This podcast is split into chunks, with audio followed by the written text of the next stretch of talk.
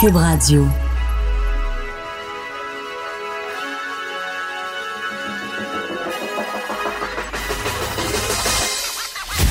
Jonathan Trudeau. Joe, Trudeau et Maude Boutet. Franchement dit. Cube Radio. Bon mardi, aujourd'hui on est le 5 novembre 2019. Mon nom est Jonathan Trudeau, bienvenue dans Franchement dit à Cube Radio. Salut mon bouteille, comment vas-tu? Salut, bon matin, ça va bien toi? Ça va bien, j'ai j'ai euh, j'ai l'épaule ton en mal dolorie. encore. Ouais, Parce que Jonathan est allé se faire vacciner pour la grippe. ouais. En bon citoyen, puis t'as eu mal. Toute la famille, en fait, a eu mal de ce que Ah tu oui? euh, m'as dit hier soir. Ah non, mais il fait mal cette année. C'est vraiment, là, il, il y a des fois où euh, on dirait que le, le- le- le vaccin euh, fait plus mal, mais rapidement, là. Tu sais, moi, j'ai eu mon vaccin hier soir à 5 heures. OK. Puis déjà autour de 6 heures, j'avais comme l'épaule endolorie, tu sais. Puis là, mon, mon grand, il avait une pratique de hockey. Fait que là, en plus, lui, il a bougé beaucoup. Fait que pendant qu'il jouait, c'était pas pire, mais quand il a fini sa pratique, Ouais. il était comme Hein, papa, j'ai donc bien mal au bras. Puis là, moi, je Ah, ah, ça va, il y en a pas de problème. Je suis correct. T'as pas mal, t'as pas mal. J'arrive à la maison, ma blonde, grosse douleur au bras, elle Ah aussi. ouais. Il y a juste la petite de 5 ans qui finalement c'est celle qui aime le moins les vaccins, on s'entend. C'est- qui, qui, ouais, qui s'est couchée elle euh, sans chialer, elle a eu son vaccin sans pleurer, tout ça, mais j'aimerais ça que quelqu'un m'explique ça. D'ailleurs, si seulement j'avais j'avais une médecin dans mon entourage, je pourrais lui demander. Ah tiens, ma femme, je pourrais lui poser la question, mais pourquoi des demandé? fois Non, j'ai pas j'ai pas Ah. pensé. Mais pourquoi des fois ça fait mal de même? Tu sais, c'est- c'est le produit, les souches qu'ils mettent dedans, puis Ouais. pourquoi? Why, oh, why? Je me posais la même question hier soir parce que moi, là, ça. Puis pourquoi il y a des gens pour qui c'est pire que d'autres? Il y a des gens, ça leur fait pas un pli, puis ah, une petite injection, bing bang shang, c'est terminé. Ouais, ben j'imagine qu'il y, a- y y une question de seuil de douleur, premièrement.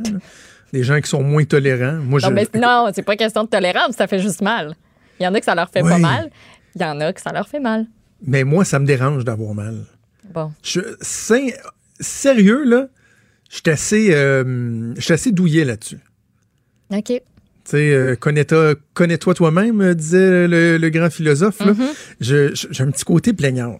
C'est parce que j'aime pas ça ne pas être à 100 Tu sais, Ok. Dès que j'ai un petit quelque chose qui fait que je me sens pas top, Ça ça me gosse. Puis je le dis, que c'est un petit rhume, petite douleur dans le dos, des courbatures, ça, ça me gosse. Ma blonde, des fois, elle, elle trouve que, que, que je- Mais le pire, c'est qu'une fois que j'ai mal, je suis capable de- d'en endurer pas mal. À partir du moment que j'ai mal. Je- tu comprends ce que je veux dire? Je vais Ouais, le dire ouais. rapidement que j'ai mal puis me plaindre, mais après ça, je vais être capable de prendre sur moi. Là. Je me mettrai pas en petite boule en train de pleurer, mais moi le dire en cibole que j'ai mal.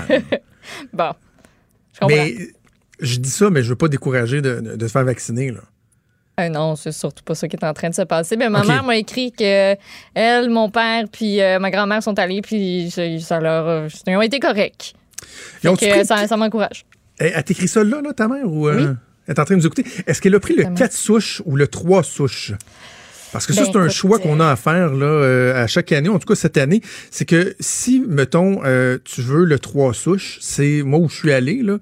Moi, c'est une pharmacie. C'est une pharmacie qui a un, petit bout, là, euh, une infirmière qui est là, puis bon. Euh, c'est 25 Là, tu es protégé des trois souches principales. Mais si tu payes un petit extra de 10 ils te donnent une quatrième souche. T'es comme mieux protégé. C'est vraiment comme un all-in. Ça change rien, disent-ils, sur la réaction au vaccin. Mais là, c'est ça que j'essaie de, de- de- de- de T'en mettre en lumière. Est-ce que le 4 souches fait plus mal que le 3 souches? Toi, tu me dis que t'as as eu lequel, là? J'ai eu le je- 4 souches. OK, t'as eu Ah le ouais, 4 Tu souches. regardes pas la dépense pour Ben ça. écoute, euh, j'attends la réponse de la mère. Je, te, je te tiens au courant. À date, ça, ça répond pas euh, vite. Ah ouais, maman. Madame, ouais, mais des fois, il y a un petit délai sur Internet. Fait que ça. je peux qu'à te répondre dans 3 minutes. On va être en train de faire l'entrevue avec le chef de police de Laval, puis ta mère va dire 4 souches! Exactement. Ben, Mais, euh, mais ce qui est intéressant là, pour, euh, pour les gens qui nous écoutent, ce que ce qu'un infirmière nous apprenait hier, c'est que par le passé, les gens, parce que les gens qui sont vulnérables, euh, le, le vaccin coûte rien. Donc, femmes enceintes, des jeunes enfants, euh, les jeunes enfants, ouais, qui peuvent être, euh, c'est pas tous les jeunes enfants, en tout cas, peu importe, les aînés, tu sais, ces gens-là, le, le, le, gouvernement va payer le vaccin. Sauf que il payait juste le, le, le trois souches.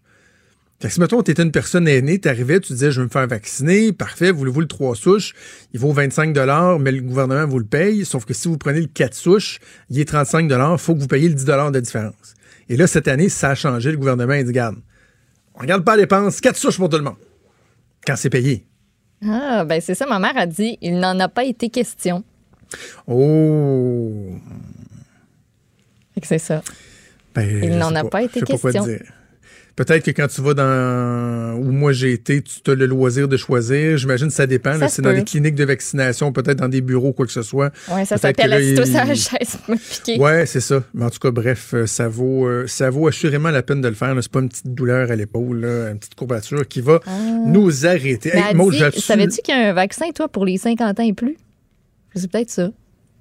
Ah ben c'est ah, Elle dit, ton père et moi, on a eu l'autre vaccin pour 50 ans et plus. Eh bien, OK. Ah ben c'est c'est sûr que moi ils me l'ont pas offert là. Comme Ceux naturel, on n'a pas, payé. Ben, bravo.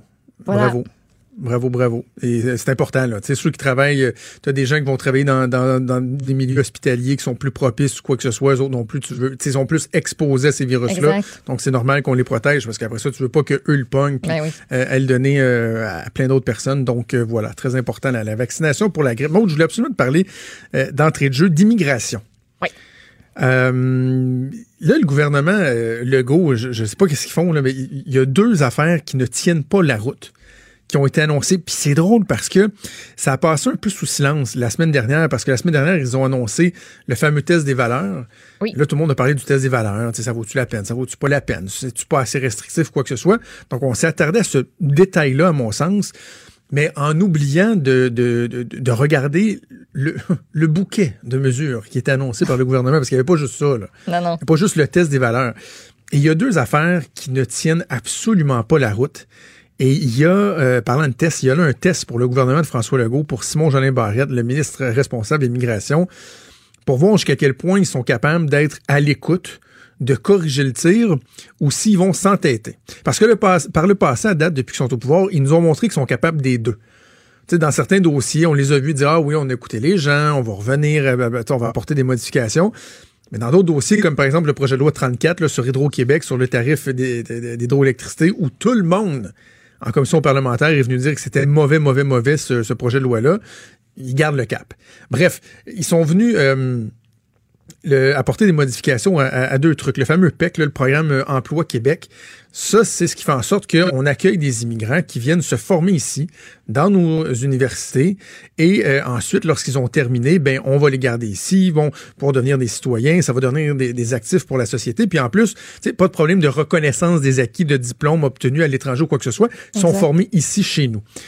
Sauf que là, le gouvernement dit, euh, nous, on veut mettre l'accent sur les, les, les, les, métiers, les emplois pour lesquels les besoins sont plus criants, avec la pénurie de main-d'œuvre. Donc, ils disent, on, a identifié des secteurs d'activité qui vont faire en sorte que, oui, quand vous allez avoir fini, par exemple, vo- vo- votre bac, votre maîtrise, peu importe, on va vous garder.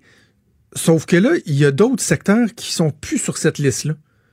Donc, tu fais une maîtrise en marketing, ça fait des années que tu es ici, sous prétexte que quand ça va être terminé, tu vas pouvoir rester ici, travailler, etc. Là, le gouvernement dit, ouais, non, toi, finalement, ce que tu as fait, là, euh, Pas besoin. pas si important que ça, on n'aura pas besoin de toi, tu retourneras chez vous. Ça n'a aucun espèce de bon sens. D'autant plus que euh, c'est pas rare que tout le monde y va de, de- de ces exemples, là, mais c'est pas rare qu'une personne va étudier dans un domaine d'activité et que finalement sa carrière va se faire dans quelque chose de connexe, mais pas exactement ça. Et là, le, bon exemple, c'est l'intelligence artificielle. Hier, il y a des sommitants en intelligence artificielle qui ont dit écoutez, au Québec, on n'arrête pas de se targuer d'être donc ben bon en intelligence artificielle. Sauf que là, ce- ce secteur-là n'est pas dans la liste priorisée. Donc, on va former des gens en intelligence artificielle, puis après ça, on va leur dire retournez chez vous. Ça n'a aucun bon sens. Mais la réalité, c'est que tu as des gens qui vont étudier dans d'autres domaines qui vont se ramasser en intelligence artificielle parce que l'intelligence artificielle, ce n'est pas qu'uniquement genre faire du codage. Non, non. Tu sais, tu peux avoir de la traduction, tu peux avoir- il y a plein d'autres d'autres domaines. Bref, premier élément sur lequel le gouvernement, euh, j'espère, devra revenir. Et l'autre chose, c'est sur les services en français. Et là, on atteint des niveaux de, de- de ridicule assez élevés. Parce que ce que Simon Jolin Barrette a annoncé euh, la semaine dernière, bon, il a le ministre de l'Immigration, mais n'oubliez pas que c'est vu euh, confier le dossier de, euh, de la qualité du français, de la pérennité du français au cours euh, des derniers mois. Il a dit, désormais, la langue de service pour tout le monde, avec un petit astérisque, un petit astérisque que, que- que je- j'expliquerai après, mais pour tout le monde, ce sera le français, incluant les nouveaux immigrants. Donc, vous êtes un Chinois, vous êtes euh, un Espagnol, vous êtes, euh, peu, importe, vous venez du Moyen-Orient, vous venez ici, il va falloir tout de suite avoir vos services en français. Vous allez appliquer pour, euh, je sais pas moi, pour euh, l'électricité. Euh, vous allez parler au système de santé, le, chômage, la- l'assurance, peu importe. Ça va être français uniquement. Mais ce qui marche pas, Maude, c'est que si, mettons, le Parti québécois avait décidé ça, là, on pourrait y voir une certaine cohérence parce que le Parti québécois proposait que pour les immigrants, le français soit euh, une condition sine qua non avant d'arriver au Québec. Donc, il disait, avant d'arriver ici, on va s'assurer que tu parles le français. Donc, par définition, si tu dis ben, les services vont être offerts en français, ben, ça fait du sens parce que de toute façon, ils vont arriver ici, ils vont déjà parler français. Or, la CAQ, elle, elle s'est engagée à franciser les gens une fois qu'ils vont être rendus au Québec. Eux, ils disent, la priorité, c'est les compétences. On doit combler les manques sur le marché du travail. Donc, on veut des gens qui ont des compétences. Et s'ils parlent pas français, on va leur demander à s'engager à parler français. Ils vont arriver ici, on va mettre le paquet pour les franciser, pour les accompagner, etc. Et bon, et, ça portera fruit par la suite. Mais là, tu viens leur dire, oh, mais faut quand même que tu parles en français en arrivant. Parce que tu pourras pas te débrouiller, tu n'auras pas de service. Il y a quelque chose d'absolument incohérent là-dedans. Et je reviens à mon astérisque, Maude. Le gouvernement dit donc ça va s'appliquer à tout le monde, sauf la minorité anglaise historique. Donc, les anglophones du Québec, les communautés anglophones qui ont euh, certains euh, privilèges qui découlent entre autres de la Charte des droits et libertés. Et c'est là qu'on retrouvait, par exemple, euh, c'est pour ça qu'on a apporté des aménagements pour les commissions scolaires, pour leur garder un, certain droit de regard, là, pour, pour faire élire leurs élus scolaires, euh, le droit d'aller à l'école en anglais et tout. Ces gens-là, ils ont un droit acquis. Donc, tu peux pas leur retirer. Ce qui amène le questionnement suivant, euh, cher Maude. Comment ça va marcher? OK? Ouais.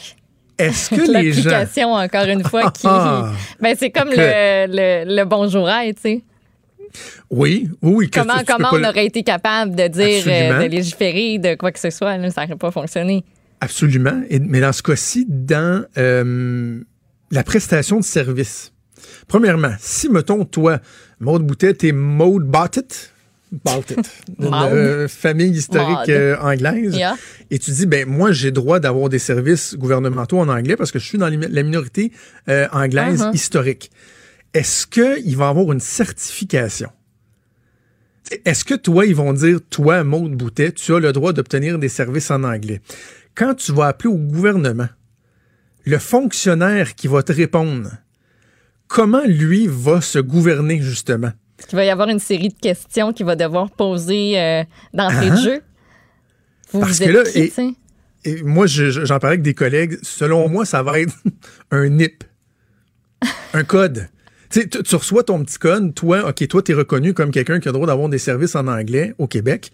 On va te donner ton code. Garde-le pour toi. Coffre-fort, comme ton numéro d'assurance sociale. Tu le donnes pas à personne. Et là, tu appelles Emploi Québec, mettons. Tu appelles Emploi Québec. Et là, euh, la fonctionnaire te répond euh, Oui, bonjour, bienvenue au gouvernement du Québec. Comment puis-je vous aider? Là, tu dis, Hi, my name is Maud Bottit, and I would uh, I have some questions for you. Là, elle dit, Euh, un instant, Madame, Madame Avez-vous votre NIP? 554-3321.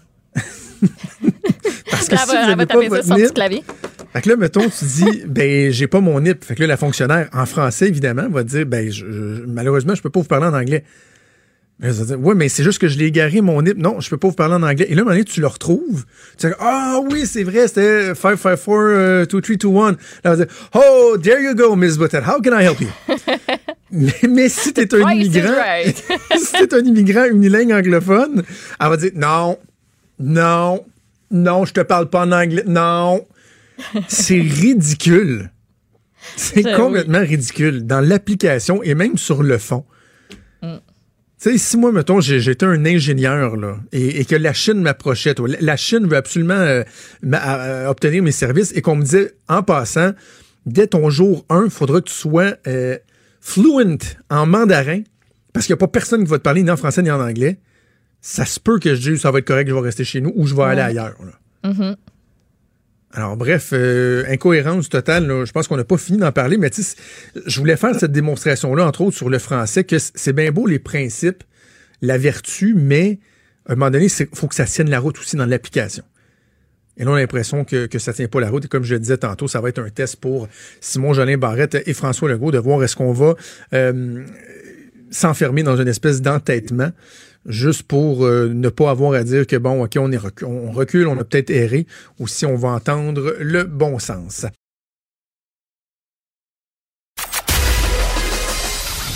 Des débats, des commentaires, des opinions. Ça, c'est franchement dit. Cube Radio. À l'initiative du député Kakis Yann Lafrenière, c'est hier que s'est euh, ouverte la commission spéciale sur l'exploitation sexuelle des mineurs. Maude, c'est vraiment nécessaire, cette commission-là. Je pense qu'on doit euh, saluer l'initiative de M. Lafrenière. Donc, au cours des, des, prochains jours, il y a euh, quelques dizaines d'intervenants qui vont venir donner, livrer leur vision des choses, faire des, des recommandations pour qu'on puisse avoir un portrait de la situation, de l'ampleur du phénomène, mais aussi avoir des pistes de solutions. Et hier, il y a la police de Laval, le chef de police euh, de la ville de Laval, euh, qui a été le premier à venir euh, livrer son témoignage donc devant cette commission. On a la chance de s'entretenir avec le chef de police de la ville de Laval, Pierre Brochet, qui est avec nous. Monsieur Brochet, bonjour. Oui, bonjour. Monsieur Brochet, est-ce que c'est un phénomène qui est sous-estimé, le phénomène de de de, de, l'abus sexuel, le, proxénétisme et tout ça Est-ce que c'est un phénomène qui est sous-estimé au Québec? Oui, ben, je débuterai en disant que c'est important de préciser que je me fais porte-parole de l'ensemble des partenaires de la région de Laval qui travaillent depuis les trois dernières années à contrer l'exploitation sexuelle.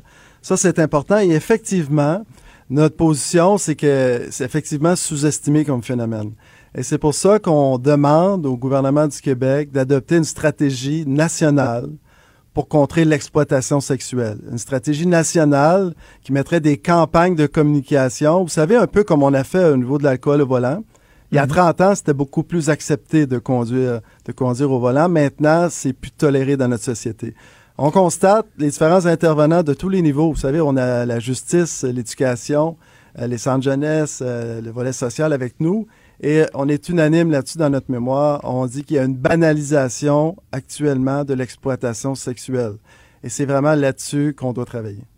Est-ce qu'on est capable d'identifier, M. Brochet, euh, une époque ou un moment où euh, la situation aurait pu s'empirer? Parce que, bon, moi, je, suis à Québec. Évidemment, à Québec, on a été marqué par euh, le, phénomène, le proxénétisme, le démantèlement de, réseaux au tournant des, années 2000. Puis, j'ai l'impression qu'il y a bien des gens qui se disaient que ce, ce n'était plus ce que c'était, mais clairement, la situation, elle s'est empirée ou dans les faits, ça n'a juste jamais cessé d'évoluer? Ben, à mon avis, ça n'a jamais cessé d'évoluer et c'est l'opinion de l'ensemble des partenaires. Nous pensons que la banalisation associée aussi euh, à l'accessibilité d'Internet, où évidemment on vend le sexe de façon importante, et c'est de plus en plus facile. Vous savez, il y a 30 ans, de vouloir se procurer euh, une, victime, une prostituée victime euh, jeune de 12, 13, 14 ans, ça aurait été difficile. Ça prenait le réseau pour le faire. Maintenant, vous n'avez qu'à aller sur Internet et vous êtes capable de vous procurer. Et malheureusement, c'est qu'on on se le procure comme une marchandise. Mais quand on dit, M. Brochet, banalisation, j'ai un peu sur, sur ce terme-là, puis j'aimerais qu'on le définisse parce que euh, banaliser, bon, OK, accessibilité euh, à la pornographie, entre autres, facilité de, de, de, trouver du matériel euh, dégradant, voire même illégal sur Internet, ça, je veux bien, mais en termes d'acceptabilité sociale, est-ce que c'est vraiment banalisé? je veux dire, si votre voisin euh, regarde des vidéos de, pornographie juvénile ou est un client abuseur qui euh, va se payer les services d'une jeune prostituée mineure, c'est pas accepté socialement? Ça, c'est pas banalisé quand même? Bien, vous savez, on parle d'expérience. Au cours des dernières années, on a arrêté une quarantaine d'abuseurs. Et vous voyez, le terme, vous voyez, le terme est important. On ne parle plus de clients, on parle d'abuseurs quand tu payes pour les services d'un enfant de 12, 13, 14 ans, tu es un abuseur. Et euh, parmi cette quarantaine-là, ce qu'on constate, c'est qu'on ne sent pas du tout de sentiment de culpabilité. Ce qu'on sent, c'est que quand ils rentrent dans la chambre juste avant de se faire arrêter, il y a une très grande excitation. Et on sent une déception, évidemment, parce que leur monde tombe autour d'eux, au niveau de l'emploi, au niveau de la famille, etc. Mais on ne sent pas du tout de sentiment de culpabilité. Et ce qui est frappant, c'est que c'est des gens normal de la société, si on veut, c'est-à-dire de la société moyenne. Donc, c'est des gens qui ont des emplois, qui ont souvent des enfants du même âge que, que, pour lesquels ils ont, ils, ont, signé un contrat, si on veut, ils ont obtenu un contrat, euh, ou qui sont grands-parents. Et euh, donc, si on aimerait ça, on aimerait bien si on faisait ce type d'opération-là, puis on prenait des, on attrapait des, des, gens du crime organisé, on attrapait des gens qui sont seulement des pédophiles connus, mais c'est pas ça. On est vraiment dans la société moyenne. Et c'est évidemment, c'est quand on banalise aussi l'exploitation sexuelle des majeurs qu'on vient banaliser l'exploitation sexuelle des mineurs. Et ça, c'est important de le préciser. Parce qu'on travaille beaucoup en prévention au niveau des, des jeunes filles exploitées sexuellement. Et ce qui, est, embarrassant, c'est que de plus en plus, ils ont, au discours, les jeunes filles, que c'est pas grave, c'est normal de faire ça. Et ça, ça nous aide pas du tout. Hein. C'est vu même comme de l'amour, euh, ils reçoivent de l'argent, euh, leur proxénète leur dit qu'ils les aiment, etc. Fait qu'on est dans une situation extrêmement difficile. C'est pour ça qu'on en vient à la conclusion que la seule façon, c'est de travailler encore plus fort pour éviter cette banalisation-là, puis passer un message clair que la société québécoise ne tolère pas l'exploitation sexuelle en général. C'est intéressant ce que vous dites, M. Brochet, lorsque vous mentionnez que le fait de banaliser euh, la, prostitution avec des majeurs, euh, par le fait même, on, peut en venir à banaliser la prostitution avec, avec les mineurs. Donc, est-ce à dire que, de votre avis, lorsqu'il y a euh, une, discussion publique sur l'opportunité ou non de légaliser ou de décriminaliser la prostitution, j'imagine que vous êtes absolument pas en accord avec ça. Bien, je vous disais d'entrée de jeu que pour construire une prostituée adulte, il faut détruire un enfant. Il faut détruire un jeune mm. à l'âge de 13, 14, 15 ans. Fait que moi, c'est clair que je suis pas d'accord avec la légalisation parce qu'on va peut-être aller chercher les cas d'exception. Vous savez, il y a un préjugé où on dit euh, les, les prostituées euh, font beaucoup d'argent puis ils font ça parce qu'ils veulent le faire. Dans la réalité, là, qu'il y a 80% des prostituées qui sont exploitées sexuellement et qui ne retirent presque aucun revenu de leurs activités. Ah. Est-ce que euh, l'adoption de la loi C-36, euh, qui est entrée en vigueur, si je ne me trompe pas, en novembre 2014, où on venait criminaliser l'achat de services sexuels, est-ce qu'on aurait été en droit de s'attendre euh, à ce que ça vienne euh, rebuter les, abuseurs ou il n'y a carrément pas eu d'effet parce que là, eux peuvent être directement euh, visés, accusés criminellement pour avoir acheté des services sexuels? Bien, on pense qu'il y a un, certain impact. Vous savez, au service de police de Laval, on a été le premier service il y a environ deux ans à effectuer cette opération-là parce que c'était une nouvelle législation au niveau du code criminel. Alors, il y a eu tout un processus d'enclencher avec, avec le, DPCP pour être capable d'avoir une stratégie pour l'appliquer, parce que vous savez, il peut exister une loi, mais comment tu l'appliques et comment cette loi-là va passer le test des tribunaux.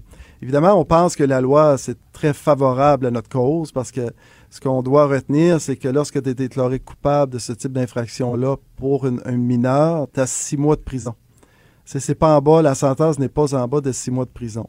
Ce qui est un peu désolant, je dirais, c'est que dès que tu passes de 17 à 18 ans, on s'entend que 18 ans, c'est pas très vieux. Puis si on revient sur le principe que tu as été, si on veut, détruit avant l'âge de 13, 14, 15 ans, dès que tu passes de 18 ans, il y a comme une acceptabilité au niveau de la loi parce que c'est simplement une amende. Les acteurs euh, des jeux qui se sont fait entendre hier, bon, des élus et, des gens qui ont témoigné, euh, plusieurs ont parlé de, l'équilibre entre la répression et la sensibilisation. Donc, oui, euh, être sévère, des peines plus sévères, être aux aguets, de ne, rien laisser passer, mais aussi de, mettre l'accent sur la sensibilisation. Oui, ben c'est ce qu'on demande dans le fond, parce qu'il y a des limites à la répression hein, au niveau de la capacité. On gère différentes priorités, puis on fait des opérations, mais on a beaucoup de, de dossiers qui sont tous aussi importants que les uns que les autres. Par exemple, on a eu le phénomène MeToo au cours des dernières années. Donc, on a une augmentation de 20 à 30% des dossiers d'agression sexuelle. Donc, c'est très bon parce qu'il y a une sensibilisation, puis on a évolué comme société à ce niveau-là. Mais effectivement, ce qu'on dit, il faut travailler sur la demande. Vous savez, euh, s'il n'y a pas de demande, il n'y aura pas d'offre. Oui. On va vraiment travailler là-dessus.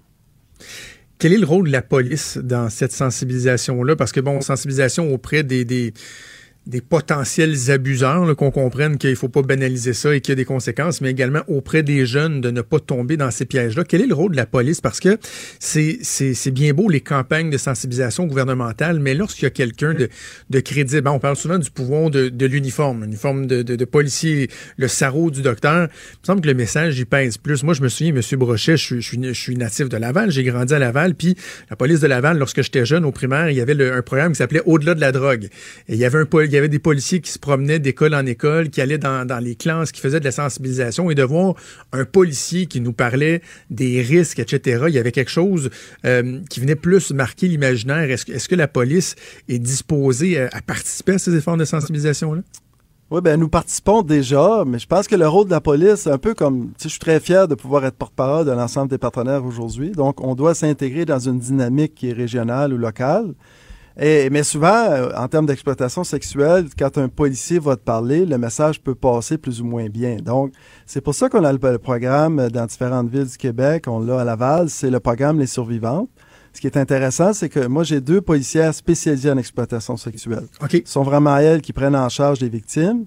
Et euh, ils ont avec, avec elles euh, une, une, une, survivante qui a été victime d'exploitation sexuelle, qui s'en est sortie et qui est en mesure de témoigner de tout l'impact que ça a eu sur sa vie. Alors ça, c'est probablement la meilleure initiative qu'on peut prendre.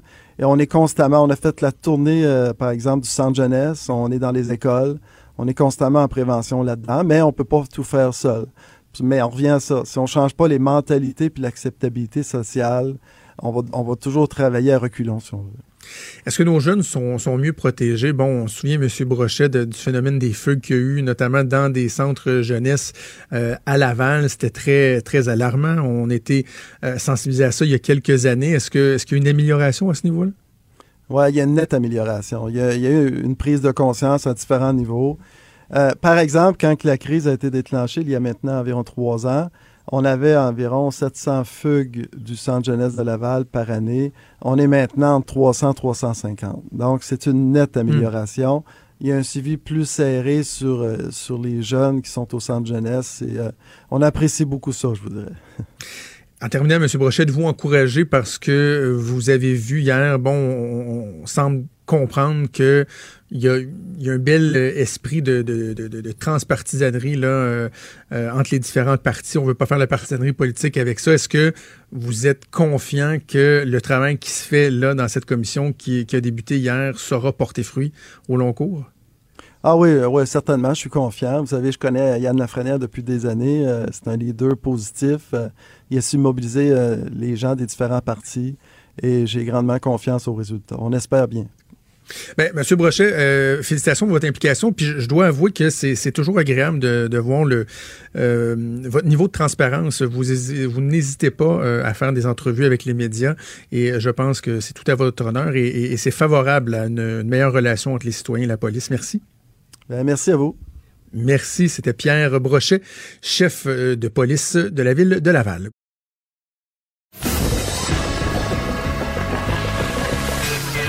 Franchement dit. Appelez ou textez au 187 Cube Radio. 1877 827 2346.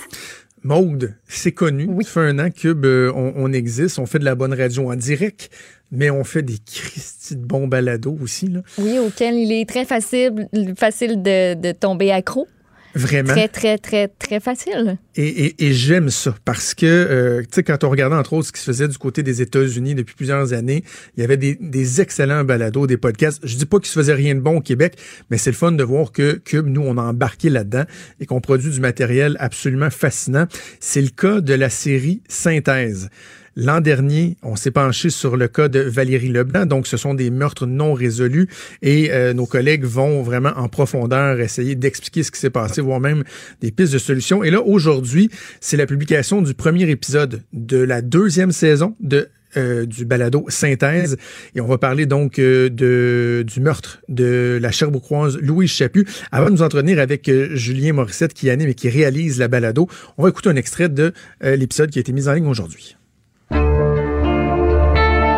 Le 15 novembre dernier, en fin d'avant-midi, Louise Chaput est entrée aux États-Unis par le poste douanier de Norton au Vermont, situé à une quinzaine de kilomètres au sud de Quaticook. Elle est arrivée là vers 3 heures. Elle est allée voir le gars du Visitor Center. Elle aurait ensuite emprunté ce sentier pédestre devant mener à la Glen Boulder Trail. Elle dit, tu vas avoir le temps de marcher un petit peu puis de revenir? Une semaine plus tard, son corps était découvert sous un tas de branches dans un boisé en bordure de la route 16. body was discovered a short distance off the Glen Boulder Trail a week later. Puis là, on demandait, mais qu'est-ce qui se passe? Qu'est-ce qui se passe? Puis je me rappelle, le coroner, en principe, est venu. Puis il était appuyé contre un chambranle. De Donc, c'est l'extrait du premier épisode de, Synthèse. On s'entretient avec Julien Morissette, qui est l'animateur et réalisateur de la balado. On le rejoint en ligne. Salut, Julien. Salut, Jonathan. Salut, Maude. Euh, Julien, premièrement, je, veux que tu nous expliques, parce qu'il y a un lien à faire, euh, indirect peut-être, là, entre le cas Valérie Leblanc et celui Louise Chaput, celui sur lequel vous vous penchez dans la deuxième saison. Explique-nous le lien entre les deux. Ben, le lien donne un peu froid dans le dos, c'est pour ça qu'on s'est intéressé euh, à Louise Chaput pour la saison 2, parce qu'on a travaillé euh, quelques années sur le cas euh, Valérie Leblanc, qui était le sujet de la saison 1 en Outaouais. Nous, notre boîte de production est basée à Gatineau, puis on s'est intéressé à tout ce qui se passait autour de Valérie Leblanc, un meurtre qui, qui est survenu en 2011. Et lorsqu'on a rencontré Marie Pinault, qui est la coroner en, charge du cas Valérie Leblanc, elle nous a expliqué qu'elle, euh, c'était une infirmière à la base, puis euh, elle avait décidé de devenir coroner justement parce que euh, sa meilleure amie avait été assassinée en 2001, euh, hmm. puis que les circonstances du meurtre ressemblaient étrangement au cas auquel elle avait dû s'intéresser dans le cas de Valérie Leblanc. Donc, c'est deux femmes qui ont été tuées en plein jour, en forêt, dans des sentiers qui sont touristiques et accessibles. Euh, puis même que l'état dans lequel les, les, les, corps ont été retrouvés était vraiment très similaire. Donc, euh, mutilés, brûlés, euh, ensevelis sous un tas de branches. Donc, pour nous, on, on s'est dit, ben, il y a là un filon euh, vraiment intriguant veut comprendre comment deux cas aussi similaires ont pu se passer à plus de 500 km de distance. Et euh, on est surtout entré dans l'histoire plus humaine de Marie Pinault qui est devenue coroner puis qui nous a vraiment euh, qui nous a euh, qui nous a accompagnés dans, dans cette saison 2. OK, raconte-nous un peu le, contexte, Julien, les, les grandes lignes pour ceux qui sont pas familiers avec l'histoire de l'assassinat de Louise Chaput. Donc, Louise Chaput était euh, psychologue à Sherbrooke. C'était une femme de 52 ans euh, qui était très fonceuse, quelqu'un qui avait beaucoup de caractère. Puis, euh, elle faisait beaucoup de randonnées en montagne. Donc, elle, voyageait à travers le monde pour faire des, voyages comme ça de, randonnée. puis, elle voulait partir avec ses amis en Turquie en, à l'automne 2001. Et puis là, il est arrivé l'événement du World Trade Center. puis, c'était très difficile pour les, les, les blancs américains, euh, nord-américains de voyager. Euh, donc, elle s'est dit, ben, à la place d'aller en, en, Turquie en novembre, on va aller au New Hampshire. Euh, puis elle a proposé à, beaucoup de ses amis de l'accompagner. Puis, ben, son entourage était un peu moins emballé de aller dans les White Mountains à mhm. quelques centaines de kilomètres du Canada plutôt que de prendre une semaine puis aller en Turquie. Puis, ben, parmi ces amis-là, il y a Joanne Arsenault qui est, qui est scénariste aujourd'hui, qui avait étudié en psychologie avec elle. Joanne Arsenault, c'est elle qui écrit Fait divers, qui écrit La loi du cochon, euh, qui, a fait plusieurs films québécois assez connus. Puis Nathalie Petrovski aussi, la, la, journaliste qui était une de ses bonnes amies, euh, et Marie Pinault. Donc, c'était ce groupe d'amis-là qui finalement a décidé de pas partir. Et Louise, le jeudi soir, le 15 novembre 2001, euh, est partie seule en voiture, est descendue, elle a traversé la frontière, puis elle devait passer trois jours au New Hampshire, est arrivée dans un lodge, euh, puis l'employé à l'accueil lui a dit ah t'as le temps avant que le soleil se couche, t'as peut-être une heure pour faire une trail. Puis ben c'est la dernière fois que quelqu'un lui a parlé. Euh, on a déclenché après ça le lundi matin des recherches parce qu'elle n'est pas revenue à Sherbrooke pour voir euh, ses, patients. ses filles se sont inquiétées, ses amis. Euh, il y a eu trois jours de recherche en forêt par des bénévoles parce qu'on devait ratisser très large. On savait pas à quel moment elle s'était perdue. On savait pas à quel moment euh, elle était. Euh, en fait, euh, on, on savait pas exactement où elle s'était perdue sur le, terrain, sur le territoire. puis là, le Thanksgiving américain, l'action de grâce est arrivé ce jeudi-là, une semaine après, le 22 novembre. Et donc, c'est les professionnels de la recherche, disons, qui ont repassé à travers les sentiers, puis c'est eux qui ont découvert son corps, donc le, le 22 novembre 2001. Après ça, la police a épluché euh, tous les toutes les possibilités, toutes les hypothèses, mais étant donné que c'est une Québécoise qui est morte aux États-Unis, c'est super complexe d'avoir accès à certaines informations pour les policiers américains. Euh, là, il y a déjà des clashs de culture qui ont commencé parce que les policiers américains disaient c'est impossible qu'une femme euh, vienne se promener seule sans avoir quelque chose à cacher. Là, les, tous les Québécois disaient ben, tu sais, pour nous, les femmes ont bien le droit de faire de la marche en, montagne. Ça veut pas dire qu'elles sont folles ou qu'elles ont quelque chose à cacher. Donc, il y a tout, tout ce, ce dossier-là, c'est bâti euh, dans le clash des cultures, dans des fois le manque de communication entre les corps policiers, puis la police des États-Unis voulait débarquer au Québec puis avoir accès vraiment à tous les profils des patients de Louise Chaput. Elle a travaillé en milieu carcéral, donc eux ont vraiment hmm. commencé à, vouloir euh, creuser dans le mystère, mais il y, a, des lois qui font en sorte qu'ils n'ont pas eu accès à tout ce dont ils avaient besoin, disait-il, pour faire euh, pour faire l'enquête. Donc nous, on est on est vraiment on est allé en profondeur dans cette enquête-là. On est encore là-dessus en ce moment. On s'en va au New Hampshire cette semaine rencontrer euh, l'enquêteur de la police euh, du, du, service du New Hampshire. Donc c'est ça ne cesse d'évoluer et d'avancer. Oh, bon, le lien avec Marie Pinault, qui était coroner dans, dans le cas du, euh, du meurtre de Valérie Leblanc, tu, tu l'as bien euh, expliqué, mais au-delà de ça, euh, parce que tu sais, des cold cases, il y en a quand même plusieurs. C'est quoi les, les j'appellerais peut-être ça les zones d'ombre ou les éléments là, mystérieux ou difficiles à comprendre qui, qui, ont vraiment attiré ton attention puis qui te dit, oui, on, ça mérite qu'on se penche sur ce dossier-là? Ben, c'est une très bonne question parce que c'est vrai qu'il y en a beaucoup. Juste sur le site de la SQ, on peut voir le nombre de, de, de meurtres non résolus. Après la saison 1 de synthèse, on a eu beaucoup d'appels et de, de propositions ben de gens qui voulaient qu'on se penche sur le cas de, de leurs proches. Euh, dans le cas de Louise Chaput, c'est surtout la différence culturelle qui nous nous intéressait, euh, les difficultés à, résoudre un crime aux États-Unis d'une Québécoise. Il y a, il y a plein d'éléments un peu étranges comme ça, euh, des, des, des, gens du coin qui nous ont donné des informations dès qu'on a commencé à, à s'y intéresser. Euh, il y a des éléments de preuves matérielles qui sont super importants, comme le, le pack-sac de Louise Chaput, qui a pas été retrouvé. Euh, sa voiture, ses, clés de voiture, on les a pas retrouvées, mais on a retrouvé sa voiture à quelques centaines de mètres seulement de, son corps. Puis évidemment, il y a toute l'histoire de Marie Pinault qui faisait en sorte que on sait que ça a changé plusieurs vies, le, cas le cas Louise Chaput, mais celle de Marie Pinault aussi, de, de se dire que qu'une femme a changé de profession parce qu'elle sentait pas qu'elle avait été qu'elle elle avait eu toutes les réponses à ces questions euh, en tant que proche de la victime. Pour nous, il y a, il y a un intérêt vraiment grand là-dedans de se dire bon ben quand quelqu'un décide de prendre euh, de prendre les moyens personnellement pour résoudre le crime, pour nous, il y a vraiment quelque chose de d'important à aller creuser là-dedans. Puis euh, évidemment, c'est ça. Il y a, d'autres podcasts américains qui se sont intéressés au cas Louise Chaput, mais eux, eux il leur manquait des éléments que ce soit par la, barrière de la langue, euh, ils ne pouvaient pas parler aux policiers au Québec. Donc nous, on essaie aussi de faire le lien. Puis les, les, les filles de Louise Chaput, elle avait deux, deux filles lorsqu'elle lorsqu'elle est morte, une de 10 ans, une de 18 ans. Les filles ont été super collaboratives avec nous, euh, puis elles vont se rendre cette semaine avec nous au New Hampshire avec Marie Pinault. Donc on fait un, eux font le voyage presque chaque année, donc ils retournent au mois de novembre pour relancer l'enquête. Euh, là nous cette année on a le, plaisir, le, ben, le plaisir, on a, on a la chance de les accompagner pour aller rencontrer les policiers là-bas.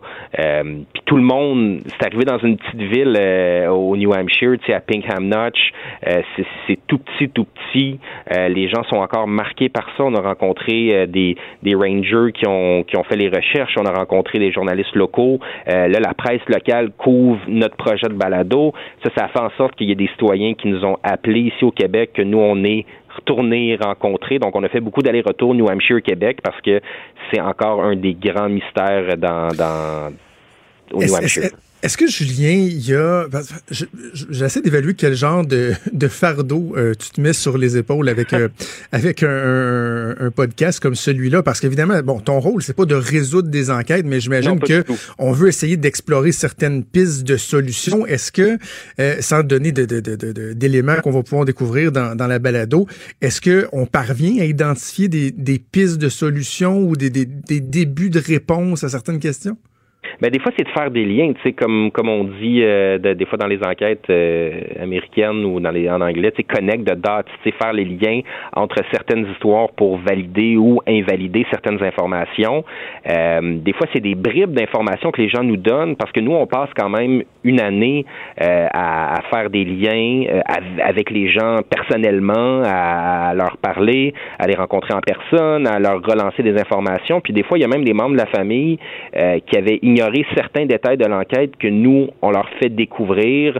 Euh, des fois, c'est juste vraiment de prendre différents morceaux d'un casse-tête puis de les, les, faire fitter ensemble pour donner un portrait global. Tu sais, c'est un peu ça. Le, notre but, c'est pas de résoudre un crime qui est non résolu parce qu'il y a des il y a des gens qui font ça à temps plein. Il y a des enquêteurs aux États-Unis qui travaillent sur le cas, mais nous, c'est juste de donner une perspective, de redonner un peu d'humanité aussi aux personnes qui ont été touchées par ça. Puis essayer d'avoir du recul et c'est ce qu'on a réussi à faire, je pense, avec la, la, la, saison 1 sur le cas Valérie Leblanc, puis la mm. famille et les proches en ont été très reconnaissants parce que ça donne un portrait des fois qu'on peut pas faire lorsque les, les, les informations sortent au compte-gouttes, euh, quand on n'a pas le recul nécessaire dans le temps. Donc, je, on pourrait pas faire la même chose avec un, un, cas qui se passe en 2019 ou en 2018. Ça prend un peu de recul dans le temps puis essayer de refaire un espèce de portrait global de la situation et ben si ça peut aider certaines personnes à se souvenir de certains trucs ou à délier des langues, euh, on, on va en être heureux. Puis au cours des épisodes qui suivent le premier, on a déjà des, des gens qui parlent pour la première fois, qui donnent leur perspective, leur, leur souvenir sur euh, la situation, puis ça, on espère, ça va peut-être pouvoir faire avancer les choses quelque chose que vous réussissez très bien à faire. Vous l'avez fait durant la première saison aussi, mais à chaque épisode, à la fin de l'épisode, on a déjà hâte au prochain. Il y a toujours quelque chose, un mystère qui plane. Euh, déjà, là, le premier épisode de cette saison-ci, euh, on se pose tout plein de questions, puis on a déjà hâte d'écouter le prochain. Est-ce que ça va être comme ça à chaque épisode où on se dit, en terminant, ben, ben voyons donc, ben comment ça se fait telle affaire ou pourquoi ça, ça a été possible? Puis, ben, cette personne-là me semble un est-ce qu'on va en apprendre plus? Ben c'est oui, ben en fait c'est comme ça que nous on, vit euh, c'est comme ça que nous on vit le documentaire finalement les, rencontres sur le terrain à chaque fois on a des on enregistre tous nos appels toutes nos conversations nos rencontres de production nos rencontres de recherche parce que il y a toujours des éléments surprenants et c'est c'est ça pourquoi on s'intéresse à ces cas-là. Donc nous, on essaie juste de transmettre ça finalement dans, dans le découpage parce que on sait qu'on a des, des, dizaines, voire des centaines d'heures d'enregistrement. On essaie de faire rentrer ça en 5-6 épisodes de, autour de 30 minutes pour être capable de, de, de faire vivre aux gens la façon dont nous, on a vraiment vécu euh, la quête de, de, de ce cas-là. Parle-moi justement du, du, contenant un peu, parce que là, on a abordé le contenu, mais ce que j'aime, moi, des, des balados, euh, tu sais, il y a des éléments, je trouve, que la radio est capable de nous transmettre que la télé euh, réussit pas à faire. Par exemple, juste au niveau de la prise de son, euh, la façon de, de, de, de faire euh, une balado où on n'a que le son, il n'y a pas d'image ou quoi que ce soit. Toi, tu, tu, te spécialises pas mal là-dedans dans la réalisation de balados. Qu'est-ce qui t'allume? C'est quoi ton, ton objectif au niveau de l'enrobage, la façon de le faire? Ben, c'est que les gens qui écoutent finalement puissent avoir euh, un travail d'imagination à faire là-dedans. On leur suggère des images, puis on essaie de leur faire revivre euh, un peu ce qui est arrivé. Donc que ce soit dans le, le, le, le, le travail de de captation de, de son sur le terrain. Donc, quand on est dans la forêt au New Hampshire, on prend du son pour que les gens puissent vraiment se retrouver là-dedans. Puis ça, c'est une des forces de l'audio. C'est vrai en, en, radio, comme, comme ce que vous faites avec une émission en direct, c'est la proximité avec les auditrices et les auditeurs. Donc, ça, nous, on joue là-dessus. Euh, il y a un grand souci qui est porté justement à, à faire vivre ces émotions-là avec la, la, musique. On travaille avec des deux compositeurs, un qui est un auteur-compositeur-interprète qui avait signé euh, la musique de la première saison Francis Faubert, et là, il est en équipe avec euh, Jean-Sébastien Côté, qui est un gars qui fait qui fait la musique de Robert Lepage au théâtre, qui fait des opéras, qui euh, explore cette avenue-là parce que lui aussi aime ça, le pouvoir de la radio.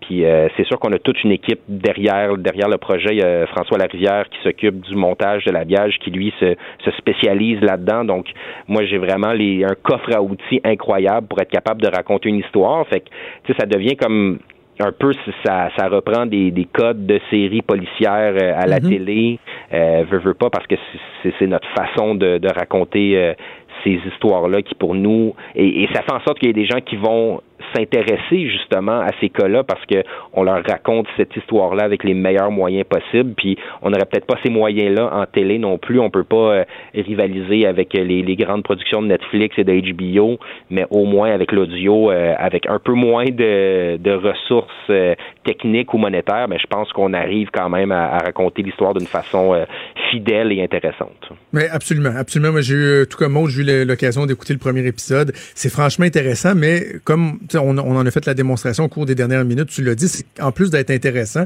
c'est que c'est utile euh, et pertinent, ne serait-ce que pour, euh, pour la famille, pour les proches, peut-être même pour euh, les, les corps de police. Donc, je le rappelle, Synthèse, deuxième saison sur le meurtre de Louise Chaput, premier épisode qui est disponible sur Cube, sur l'application, sur le site Internet, évidemment. C'est disponible dès aujourd'hui. Julien Morissette, bravo pour l'excellent travail. Puis merci. Ben, merci beaucoup. Salut, Julien. Salut. Il est franc et nuancé. Jonathan Trudeau. La politique lui coule dans les veines. Vous écoutez Franchement dit. On va parler de politique américaine avec Luc La Liberté que je rejoins au bout du fil. Salut Luc. Oui, bonjour Jonathan.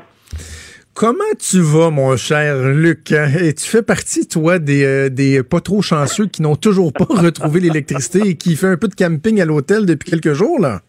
Voilà, exactement. Écoute, comme euh, comme Hydro-Québec l'avait précisé, ben, on y va par, euh, on, intervient là où il y a le plus de gens, donc on va tenter d'aider 2000 ou 400 personnes avant.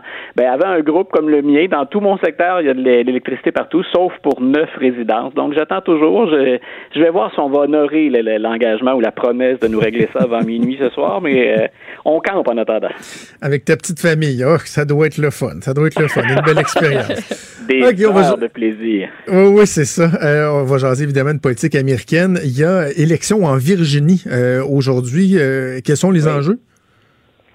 Intéressant la Virginie parce que ça fait toujours partie, même si les démocrates ont une légère avance puis qu'ils ont emporté pour la présidentielle, même si on a emporté l'État dans les, dans les dernières élections, c'est toujours intéressant de voir quel est le son de cloche quand on a une élection qui est si près que ça de l'élection présidentielle.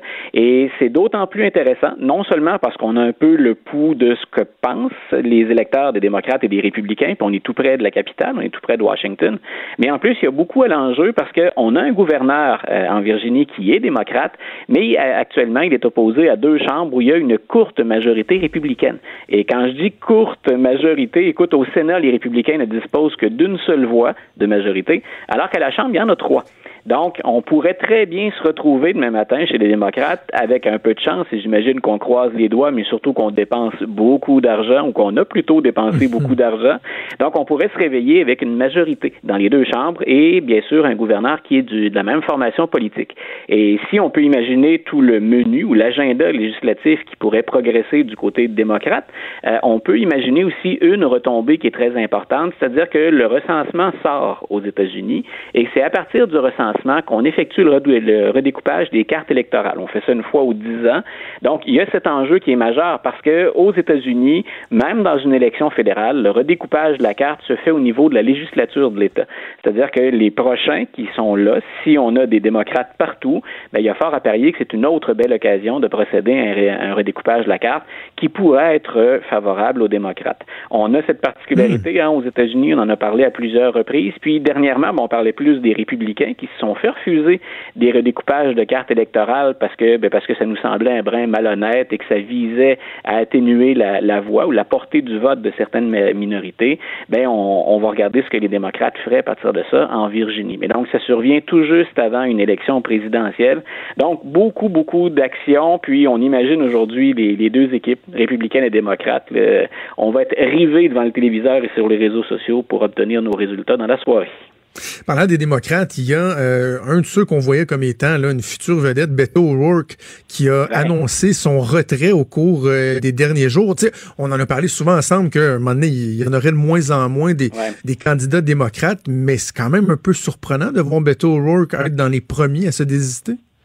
Voilà, moins surprenant quand on regarde la campagne qu'il a faite, mais très surprenant si on se souvient de la cote de popularité de, de Beto O'Rourke qui avait grimpé en flèche lors des élections de mi-mandat la dernière fois. Donc, il avait offert une très, très belle performance face à Ted Cruz. Donc, il allait même jusqu'à, dans les derniers jours, on le pensait, en tout cas, menacer très, très sérieusement le siège de Ted Cruz, dont on pensait que c'était un, un, château fort, que c'était acquis avant le début de la campagne. Et ça avait permis de voir qu'il a un certain charisme, M. O'Rourke. C'est quelqu'un qui était déjà en politique, mais qui s'était relativement peu démarqué. Et là, on se disait, écoutez, on a quelqu'un qu'on trouve charismatique, on a quelqu'un qui, semble-t-il, a quelque chose à dire aux gens du Texas et quelqu'un qui peut faire sortir le vote. Et là, on avait bien sûr vu des démocrates euh, pousser leur, euh, leur trésor de guerre ou leurs moyens financiers pour encourager M. O'Rourke. Et il avait bâti sur cette cote de popularité. C'était un échec malgré tout, mais tellement une belle campagne qu'il construisait là-dessus. Mais depuis qu'il a annoncé qu'il se lançait dans la course, ben, il peine à se démarquer des meneurs ou même à se rapprocher des, des meneurs. Ni le, le, vote populaire, ni l'argent ne semblent être au rendez-vous. Et c'était une question de temps. Son, son dernier coup d'éclat, là, ou sa, sa, dernière tentative de se démarquer, euh, c'est après une tuerie à El Paso, où là, il oui. est intervenu assez vigoureusement, puis il avait dit, ben, écoutez, moi, je vais vous les enlever, vos, euh, vos armes semi-automatiques. Donc, il avait tenté, c'était vraiment, ça sentait le, le, le coup désespéré, parce que les démocrates ne voulaient pas aborder la question des armes à feu sous cet angle-là, et même ça, donc c'est cette mesure ou cette tentative désespérée, ben ça n'a pas porté fruit. Et comme on avance, puis comme ça coûte très cher, puis que les autres candidats ben sont loin devant, du moins le trio de tête, et même Pete Buttigieg là, qui, qui est pas mm -hmm. mal tout seul dans sa catégorie au quatrième rang, euh, ben les rangs sont de plus en plus clairsemés. Donc on a vu M. O'Rourke qui s'en va. On a entendu parler de Kamala Harris, par exemple, qui elle a réduit ses équipes partout et elle a concentré tout son personnel en Iowa. C'est là où les électeurs mmh. vont se prononcer la première fois. Donc elle a dit ben c'est qui tout double finalement? Soit j'arrive à m'imposer là, ou au moins à me démarquer, là, être dans le trio de tête ou à côté les meneurs, ou encore, ben, j'abandonne. Euh, on a entendu Cory Booker, aussi le sénateur du New Jersey, faire un peu ce genre de réflexion-là, disant, écoutez, je, dois avoir de meilleurs résultats, sinon je quitte. Euh, Julian Castro, qui est l'ancien conseiller de Barack Obama, puis qui vient du Texas, lui aussi, du sud des États-Unis, a dit, je dois mieux performer, sinon, ben, c'est un abandon qui m'attend. Donc, le ménage, pour parler comme ça, s'effectue lentement, mais sûrement. Puis d'ailleurs, dans le prochain débat euh, du mois de novembre, euh, ils seront pas 10 sur scène cette fois-là. Donc, on, on se rapproche des, des, des, plus gros joueurs lentement, mais sûrement. Moi, je pensais que ça serait au mois de décembre. Euh, ça va même un peu plus vite que ce à quoi je m'attendais. OK, donc tu parlais du trio de tête, Elizabeth Warren, Joe Biden, Bernie Sanders, ouais. et là, il y a des sondages toujours à gauche et à droite, puis on a l'impression que si on est dans l'establishment démocrate, euh, il y a pratiquement de quoi devenir bipolaire, là, parce qu'il y a des jours où on regarde un sondage, on dit, ouf, ça va bien, d'autres journées, on est découragé. Euh, les sondages sont, sont pas nécessairement, ils disent pas tous la même chose, là.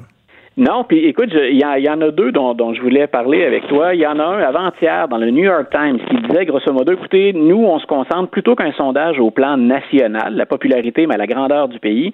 On va aller sonder le terrain dans les États pivots, dans ce qu'on considère être des swing states. Il y en avait six. Et dans ces six États-là, ce qu'on voyait, c'est à quel point la marge, elle est serrée. Euh, donc, on, on, a testé essentiellement Biden, Sanders et Warren face à, au président, face à Donald Trump. Et il y a que Biden qui parvient à s'imposer devant M. Trump là, assez ah oui. pour dire on va vers une victoire. C'est M. Sanders qui est le deuxième. Puis Mme Warren ne parvient pas à se démarquer du tout face à Trump, peut-être dans un État. Mais même pour M. Biden, ce qui est inquiétant pour les démocrates, puis tu disais il y a de quoi devenir bipolaire, c'est qu'on on hésitait. Hein, on sait qu'on est un peu déchiré. Est-ce qu'on va vers le centre ou est-ce qu'on va un peu sur la gauche pour notre candidat puis pour la prochaine campagne électorale? Même M. Biden, sa marge de victoire, elle est à l'intérieur de la marge d'erreur. Un peu ce qu'on a vécu en 2016. On a souvent dit, ah, les sondages se sont trompés. Pas tant que ça, si on considère qu'Hillary Clinton a remporté le vote populaire, puis qu'on avait peut-être sous-estimé ou qu'on avait peut-être négligé de dire à quel point dans les États pivots, M. Trump était quand même pas si loin derrière. Donc, on se retrouve un peu avec ce même scénario-là. Donc, ça fait longtemps qu'on mise sur M. Biden, euh, du moins au sein de l'establishment ou des stratèges, et, et même là, on dit, ben, c'est difficile.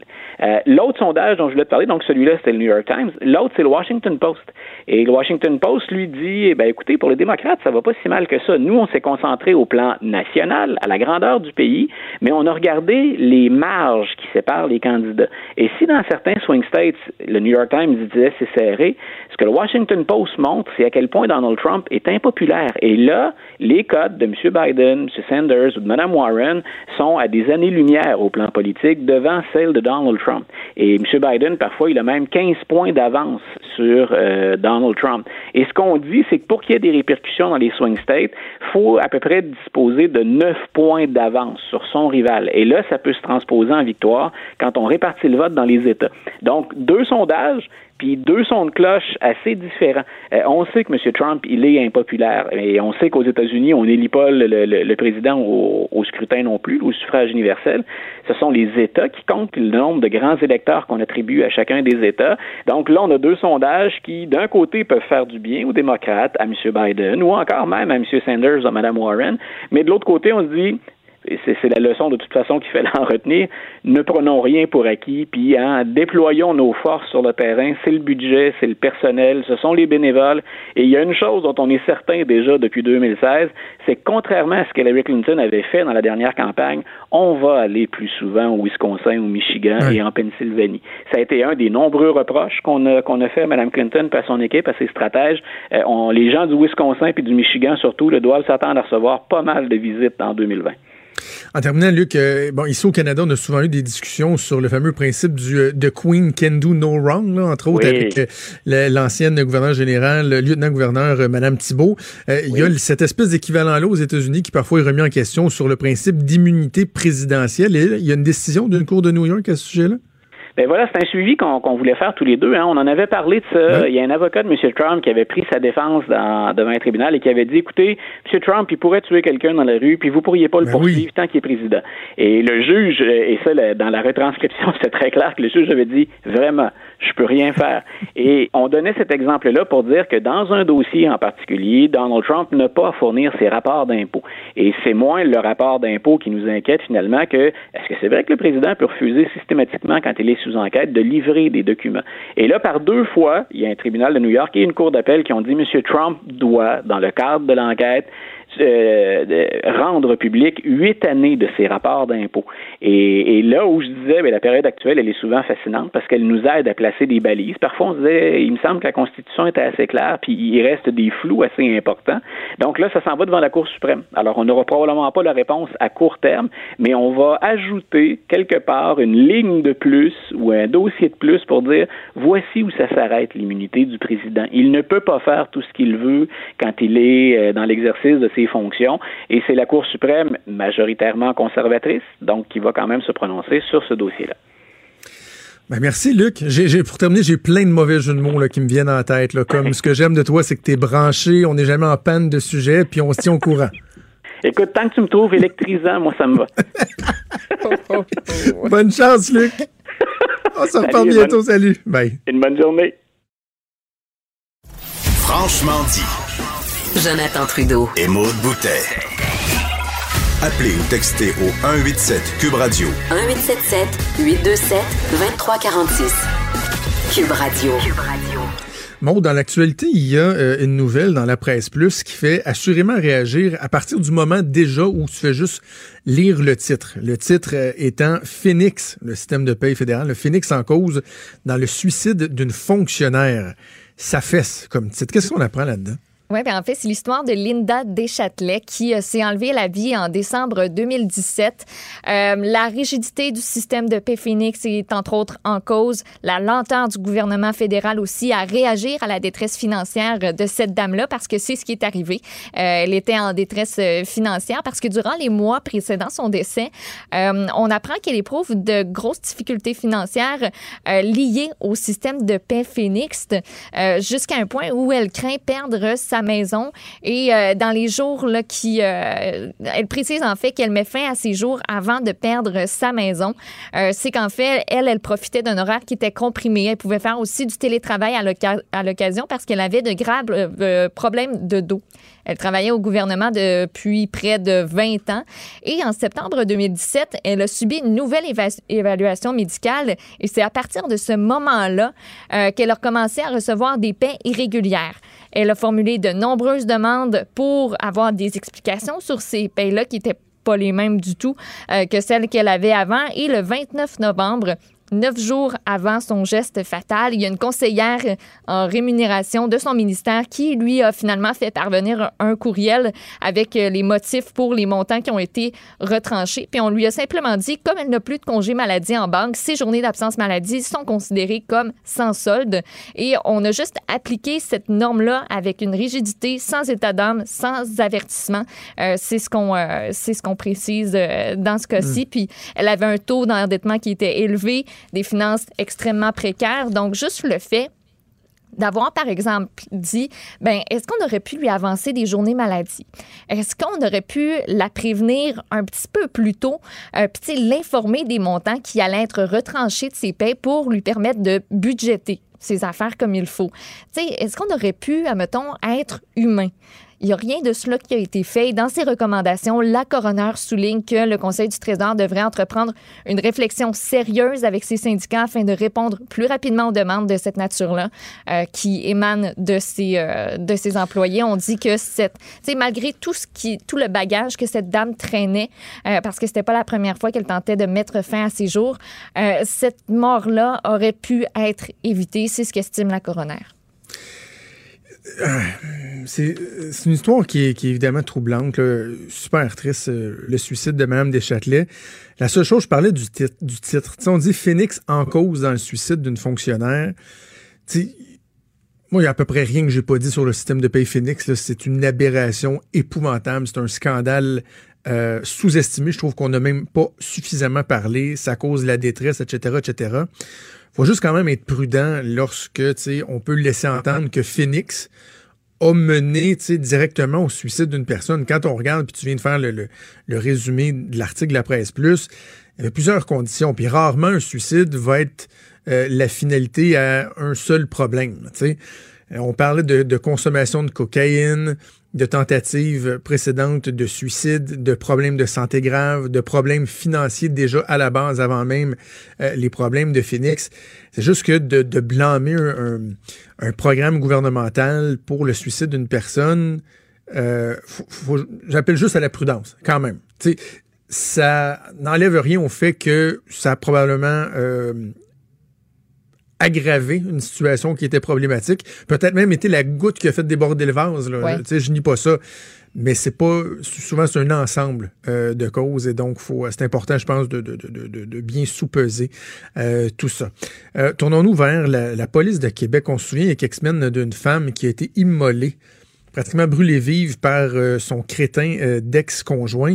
Et il y avait eu une scène qui avait fait vraiment réagir au lendemain de l'arrestation de l'homme en question. Oui, c'était le 11 août. On voyait euh, des images donc où il y avait l'accusé, Frej Haj Messaoud. Il sortait du poste de police de la centrale Victoria. Et ben c'est le comportement des deux policiers qui l'accompagnaient qui a vraiment soulevé beaucoup de questions parce qu'on voyait un policier qui tenait un extincteur, un extincteur et l'autre, son collègue collègue qui étouffait un rire pendant que euh, donc l'homme était escorté vers le fourgon sur une distance là, il y en avait pas long c'était une coupe de mètres. Euh, puis ben on avait euh, on, avait dénoncé en fait ça le SPVQ a annoncé l'ouverture d'une enquête interne pour comprendre qu'est-ce qui s'était passé. puis tu sais il y avait des théories qui circulaient à ce moment-là sur le pourquoi les deux agents impliqués agissaient comme ça, pourquoi il y avait présence de l'extincteur? Ben d'un c'était justifié peut-être parce que le suspect présentait un risque d'incendie, qu'il aurait pu avoir de l'essence sur lui. Puis l'autre théorie, c'était que euh, on pouvait pas ignorer la possibilité qu'il y ait des gens qui se soient rassemblés pour faire subir à cet homme-là le même sort que lui avait réservé à son ex-conjointe. Donc, à partir de là, enquête qui est ouverte. Mais euh, ben là, on refuse de dévoiler les conclusions de l'enquête du côté du SPVQ. Donc, les, euh, on dit qu'on a pris des mesures appropriées à l'endroit des policiers qui ont escorté Frej Haj Messaoud, mais on ne sait pas lesquels, puis on ne sait pas si finalement, euh, est-ce que vraiment, ils riaient de la, ils ont fait une blague, haha, c'est très drôle, on va prendre un extincteur, on se trouve bien ben smart, ou si c'était vraiment justifié, on le saura pas. Là. Très particulier. Euh, tantôt, on parlait au chef de, la police de Laval, puis je le, je le, félicitais de sa transparence dans le cas de la police de Québec. C'est un geste qui avait choqué bien, bien, bien des gens, puis on a l'impression que eux ont fait leur petite enquête à l'interne, mais ça s'était passé en public, ce geste-là. Ça a choqué des gens. Ça aurait été pas mauvais d'avoir euh, une réponse concrète. Or, finalement, euh, on est dans le mou. On est dans le mou. Euh, OK, le, temps presse, là, mais je veux que tu me parles de la controverse de la unicorn Poutine. J'ai pas lu, j'ai juste vu des images. mais là, juste les images suffisent. mais c'est quoi ça, la unicorn Poutine? Bon, là, là, l'affaire, c'est qu'en fin de semaine, le compte Twitter officiel du Canada a partagé une publication et on voit la fameuse photo de la Poutine licorne qui est euh, accompagnée d'un petit texte que je, je, lis à l'instant si vous pensiez que, si vous ne pensiez pas que la poutine était assez magique, la Enchanted Poutinerie à Toronto va vous surprendre. Leur poutine de licorne est faite avec des fromages en grains du Québec teints en couleur arc-en-ciel et de la sauce multicolore. Fait que imaginez-vous l'affaire, OK? Vous avez euh, les frites, le fromage, puis il y a comme une espèce de, fourchette qui, qui, qui est plantée dans tout ça, mais la sauce est multicolore et genre bleu, mauve, rose. Ça a l'air de du vomi de licorne. Ça a l'air dégueulasse, OK? ça, a pas, ça a même pas l'air bon. Je sais pas si toi, ça t'a donné le goût, mais comme moi, là, ça, ça, non, ça, ça, ça marchait pas l'association dans ma tête. Je sais que la mode est à la licorne, mais il y a, y a, quelque chose qui se passe pas. Et justement, ben là, sur Twitter, tout le monde s'est énervé, sur Facebook aussi, parce que euh, tout le monde était bien, bien offensé de ça ici au Québec. Comme quoi, les autres, là, ils comprennent. Tu sais, il y aurait personne ici au Québec qui aurait pensé à faire cette affaire-là, mais il a fallu qu'en Ontario, eux autres, ils fassent ça. Il y a de nombreux arcs de nombreux gifs de dégoût, donc ces petites images-là animées euh, qui ont fait surface. Québec solidaire, ce matin, s'en est mêlé. En anglais, s'il vous plaît. Dear Canada, leave our Poutine alone. Pascal Bérubé a dit c'est quoi la version française de l'expression what the fuck euh, D'ailleurs, parlant du PQ, euh, ben il y a beaucoup de blagues par rapport à la souveraineté. Il y a euh, il y a des gens qui disent je viens de devenir souverainiste. Voici une des raisons pour lesquelles je suis indépendantiste. Pour vrai, y a-tu quelqu'un au Québec qui aurait pensé à ça? Je crois pas. Un internaute qui dit cette poutine échouerait lamentablement le test des valeurs québécoises. Donc il y en a qui disent moi là je suis pas séparatiste mais sérieux, on peut-tu s'en aller du Canada? On peut-tu ne pas être associé à ça, s'il vous plaît, parce que ça a l'air dégueulasse? Ça n'a pas l'air bon. Moi, je trouve ça un petit peu dommage, parce que tu sais, un restaurateur ontarien qui dit Hey, moi, je vais faire un clin d'œil au Québec, puis tu sais, on. N'arrête pas de dénoncer le fait qu'il n'y a pas de rapprochement entre les deux solitudes. Là, t'en as un là, qui dit Hey, je vais faire un clin d'œil. Est-ce que ça a l'air bon? Non. Non. Par contre, ce qu'on dit pas, c'est si la, sauce, ça goûte la vraie sauce à poutine. c'est ben, juste la même affaire, mais qu'on a mis du colorant. Je me demandais la même affaire parce que je pense que ça doit goûter la, vraie sauce brune ou la sauce à chicken, la sauce que vous aimez. Mais les couleurs évoquent le sucre ça me fait juste penser sucré. je pense que c'est ça qui me donne un petit, un petit haut le cœur. Et il y a vraiment tous les médias euh, anglophones, francophones euh, sont embarqués là-dedans. Puis euh, il y a vraiment des, des, de très, très, très drôles de titres. Puis cette place-là, là, Toronto's Poutine, Enchanted Poutinery, ça se dit bien mal en plus. Mais eux autres, ils font plein de sortes de poutines bizarres. Ils n'ont pas toutes l'air bonnes, mais celle-là, c'est comme le, top du top. Fait que le compte Twitter euh, du Canada, il y en a qui réclament qu'ils perdent son petit, euh, tu sais, un petit tag bleu là, quand tu es approuvé officiel. Ils disent Vous ne le méritez plus. Fermez ce compte. Fait que, de façon générale, je, suis de la poutine. sais, à la limite des saucisses hot dog, là, une poutine, c'est une poutine. Pas non, de petit pois, pas de... Non, non, non. Non, non. Poutine, non, non, Pas de, pas de sauce à spag. J'avoue, les, les, les, petites mini saucisses, ça, Là, chez Ashton, là, on parlait d'Ashton hier, là, ça, ça pense, puis pas à peu près. Ah, j'ai faim. Il est franc et nuancé. Jonathan Trudeau. La politique lui coule dans les veines. Vous écoutez Franchement dit.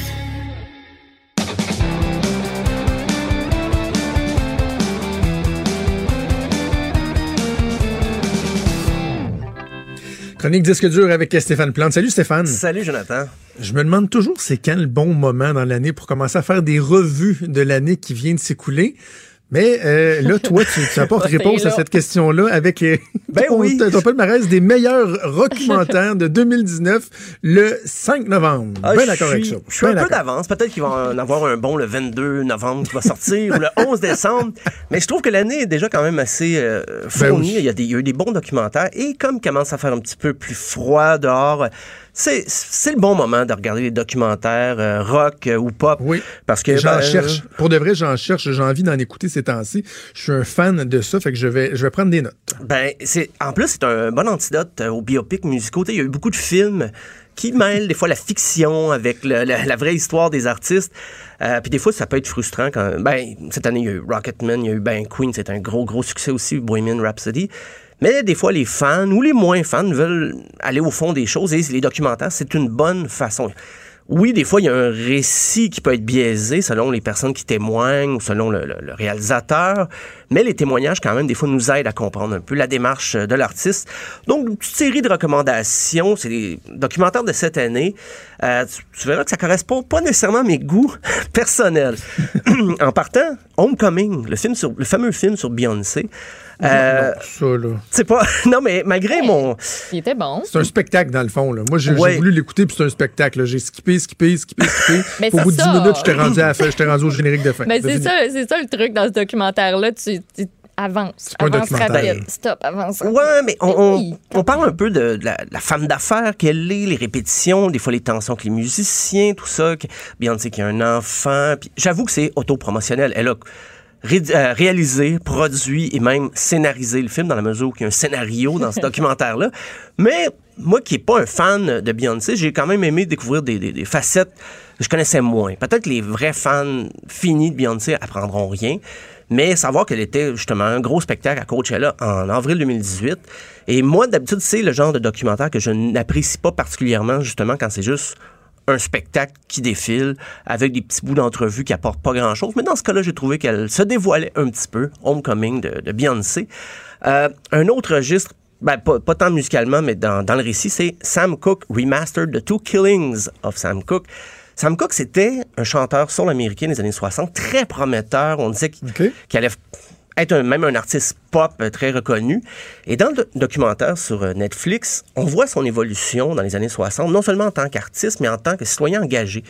Il va rapidement devenir une des icônes pour le mouvement de libération des Afro-Américains. Et ça va lui causer des petits soucis, des grands soucis avec les autorités. Euh, il va se faire assassiner en 64 dans des circonstances troubles, voire un peu floues. Et ce que le documentaire montre très bien, c'est qu'on voit, à mesure que sa carrière avance, sa prise de conscience, son engagement qui se manifeste non seulement dans sa vie quotidienne, mais ses chansons se transforment aussi. Il se met à, découvrir Bob Dylan aussi. Il va chanter, il y a une pièce avec Change is Gonna Come, très inspirée de The Time They Are Changing de Bob Dylan. Alors qu'avant, il chantait des chansons plus légères, Twisting the Night Away, Chain Gang, des chansons d'amour, des ballades sirupeuses. Et vite, il va se mêler de politique.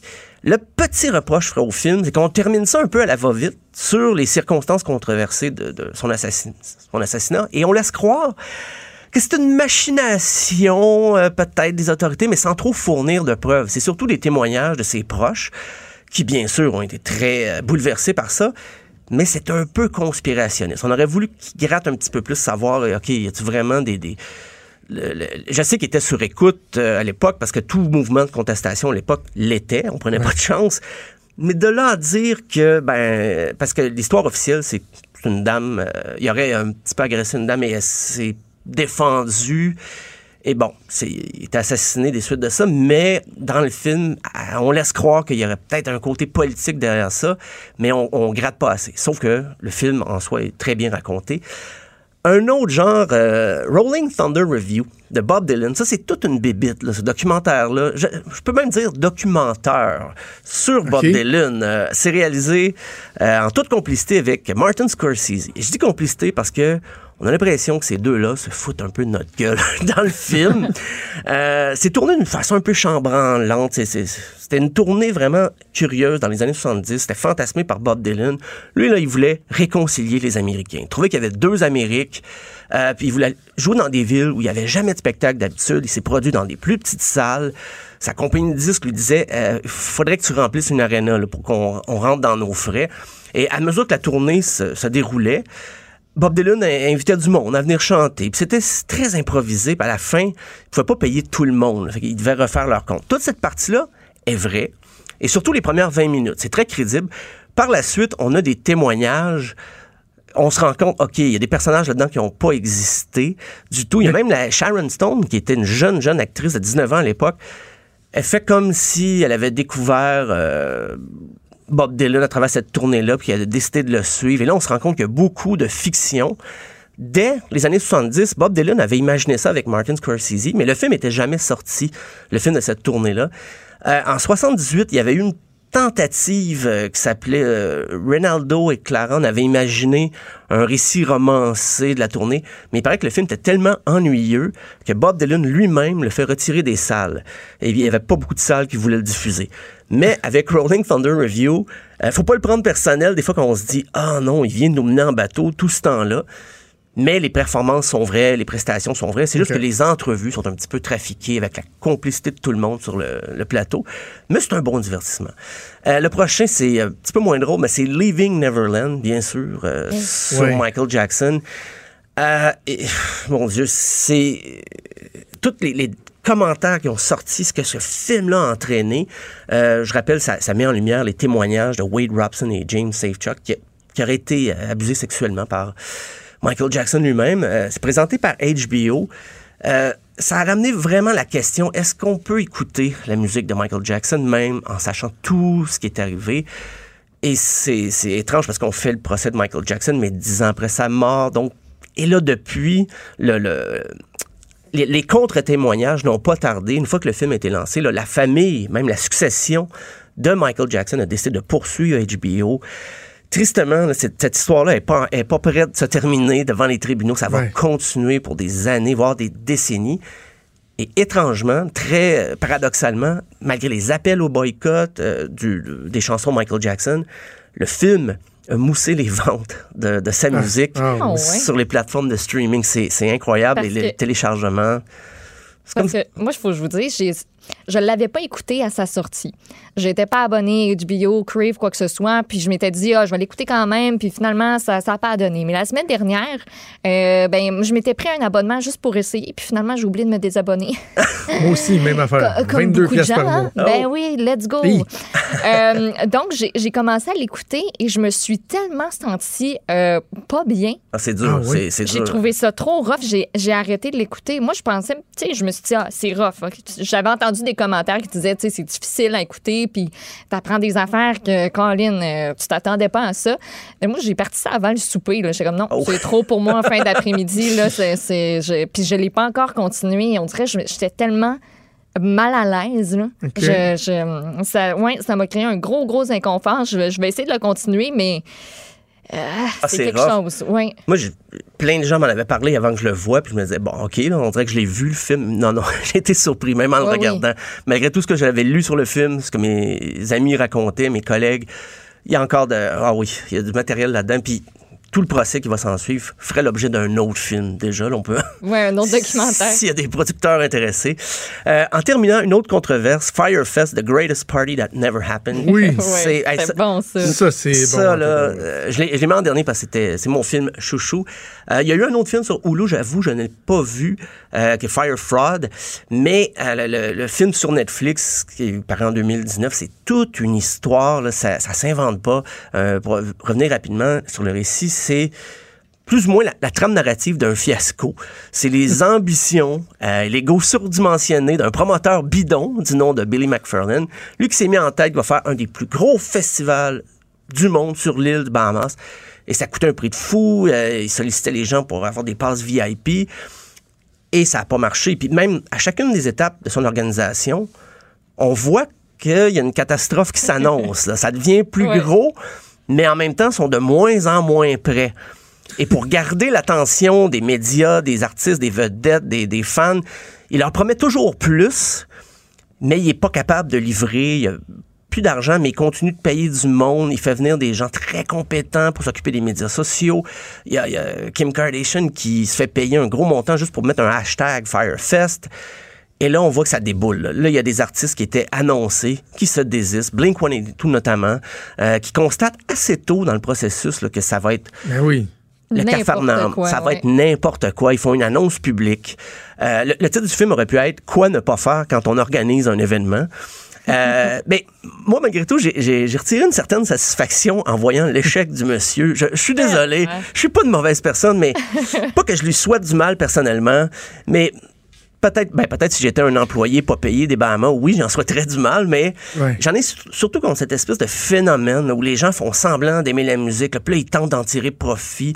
Aussi, il aime la, musique, c'est pour les mauvaises raisons. Là, toute la démarche, ah, je vais m'instagrammer, je vais aller là, puis je vais avoir une super tente, il y a des DJ, ça me coûte cher, puis, puis le dire à tout le monde que ça te coûte cher, mais c'est tellement loin de la musique elle-même, tout ça. Mm. Et quand j'ai vu euh, l'échec, ben, on s'y attend. je veux dire, le, titre du film révèle un peu le punch, mais on s'attend pas à ce que ça soit si gros. Et les gens débarquent de l'avion et c'est des conditions misérables, des repas. On ah Il n'y a même pas d'eau. Il n'y a même pas d'eau. Non, c'est épouvantable. Puis, on peut avoir un énorme malaise en regardant les gens qui, au-delà de Billy McFarlane, qui étaient autour de lui, qui étaient des gens de bonne volonté, ah, oui, oui. qui essayaient de patcher à patente. Ah, moi, je, vais faire un, parallèle boiteux, mais ça m'est arrivé en politique de faire des annonces, là, des initiatives gouvernementales que tu le sais qu'on va se planter. Là. Tu le sais que ça va mal aller, là, puis tu fais le mal, on va tellement se faire ramasser. Mais imagine ces gens-là, -là, c'est des millions des gens qui, qui, qui, qui, qui, arrivaient de partout au monde. Puis tout le long, ils savent, ils, ils, savent qu'il y a un mur de béton devant eux puis qu'ils rentrent dedans à 100 000 à l'heure. Ça devait être épouvantable la pression que ces gens-là ont subie. Ah oui, puis plus la date arrivait, plus c'était clair, là. OK, non, non, il, un tel a annulé, un autre artiste veut pas être mêlé à ça, il n'y a pas tel DJ, il viendra jamais.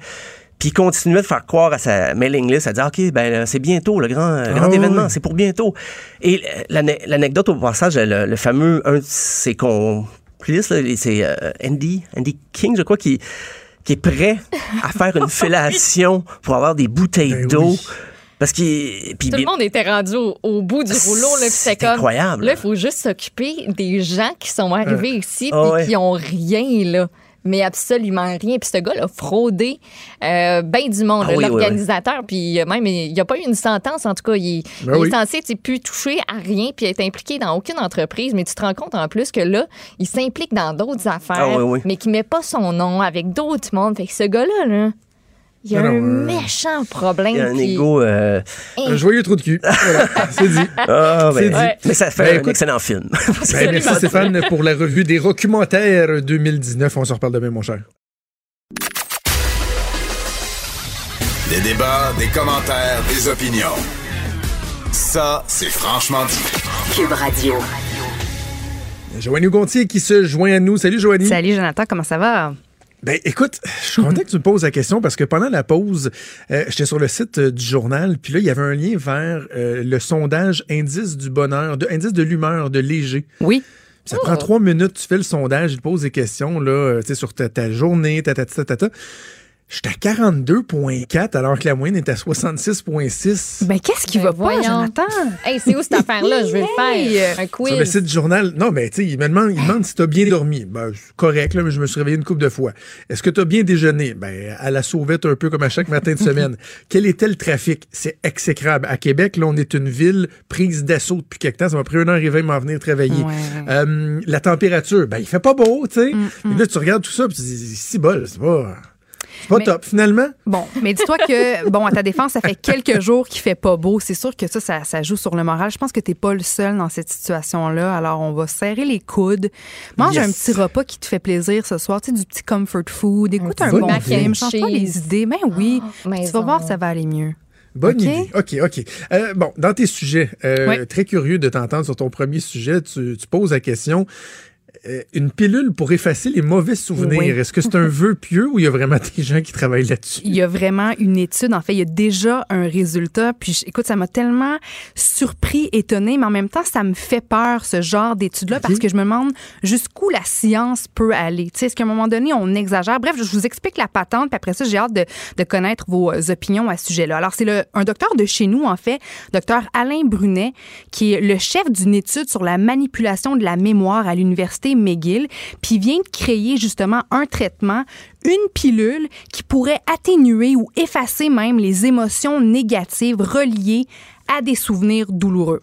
Alors, pour arriver à, ce résultat-là, pour créer en fait sa pilule, son traitement, euh, le docteur Brunet est allé chercher 60 personnes qui avaient toutes été trahis, trompés, puis sacrés là par leur partenaire amoureux et leur a demandé de, de raconter leur histoire, de, de, de, raconter les événements qui ont mené à la rupture et de, et de partager les émotions négatives, douloureuses qu'ils ressentaient à l'époque et qu'ils ressentent encore aujourd'hui. Puis quand chaque participant se racontait, il y avait une partie du cerveau qui s'activait, une partie du cerveau reliée à la mémoire.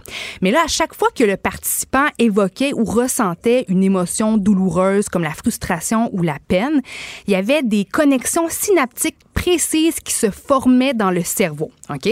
Donc, des, des connexions synaptiques reliées carrément aux émotions du souvenir. Vous comprenez? Ben oui.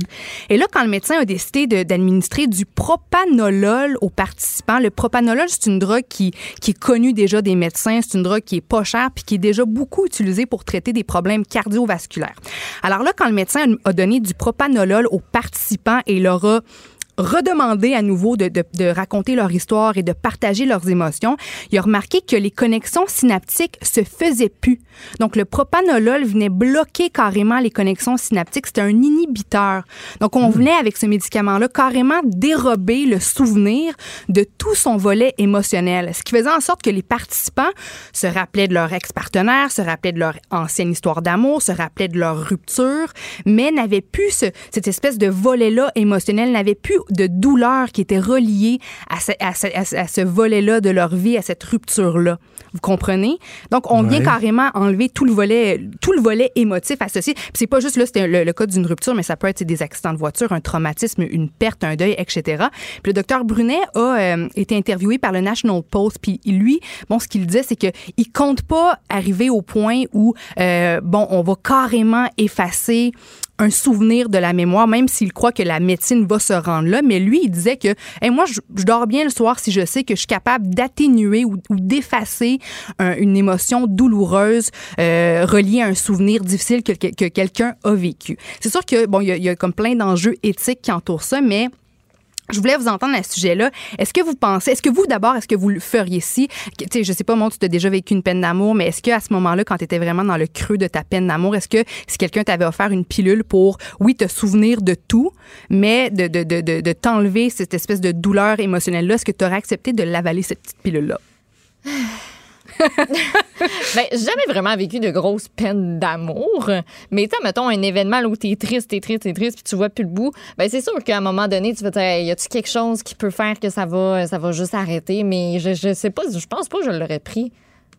Je pense pas. Ça, on, dirait que ça m'intéresse pas. J'aime mieux dealer avec ce qui se passe en ce moment, puis peut-être changer comment je vois cet événement-là ou apprendre à vivre avec, que de me dire, ben il va y avoir une petite pilule magique qui va, qui va mhm. faire en sorte que ça va aller mieux, parce qu'au fond, ça va pas vraiment mieux, tu sais. Mais je me dis, je veux dire, le propre de l'humain, c'est l'émotion, me semble, dans le sens qu'on a plein de souvenirs qu'on accumule au cours de notre vie, des bons comme des mauvais, puis on a des émotions qui se rattachent à ces souvenirs-là, des bonnes émotions, des mauvaises émotions aussi parfois, mais c'est ce qui nous rend humains. Toi, Joe, t'en penses quoi? Je, trouve ça, euh, je suis sans mots. Ouais, hein, je trouve que c'est troublant. C'est très, très, très troublant parce que euh, on se rejoint un peu avec ce que tu viens de dire, Joanie. L'humain est riche de son bagage de vie. Mm. Les succès, les échecs. Euh, là où j'accroche, c'est si pareil. Parce que là, il y a des gens qui pourraient me dire Ouais, mais attends, là, tu sais, quelqu'un qui s'est fait violer, qui a assisté à un meurtre épouvantable, qui a vu, je sais pas, moi, ses parents se faire tuer devant ses yeux, quoi que ce soit. Puis qui est paralysé, là, littéralement, qui a la misère à vivre. Si on était capable de me dire qu'on pouvait effacer euh, on est dans la science-fiction, mais carrément hmm. effacer le souvenir totalement de la tête des gens sans qu'il y ait d'impact sur le reste de leur vie.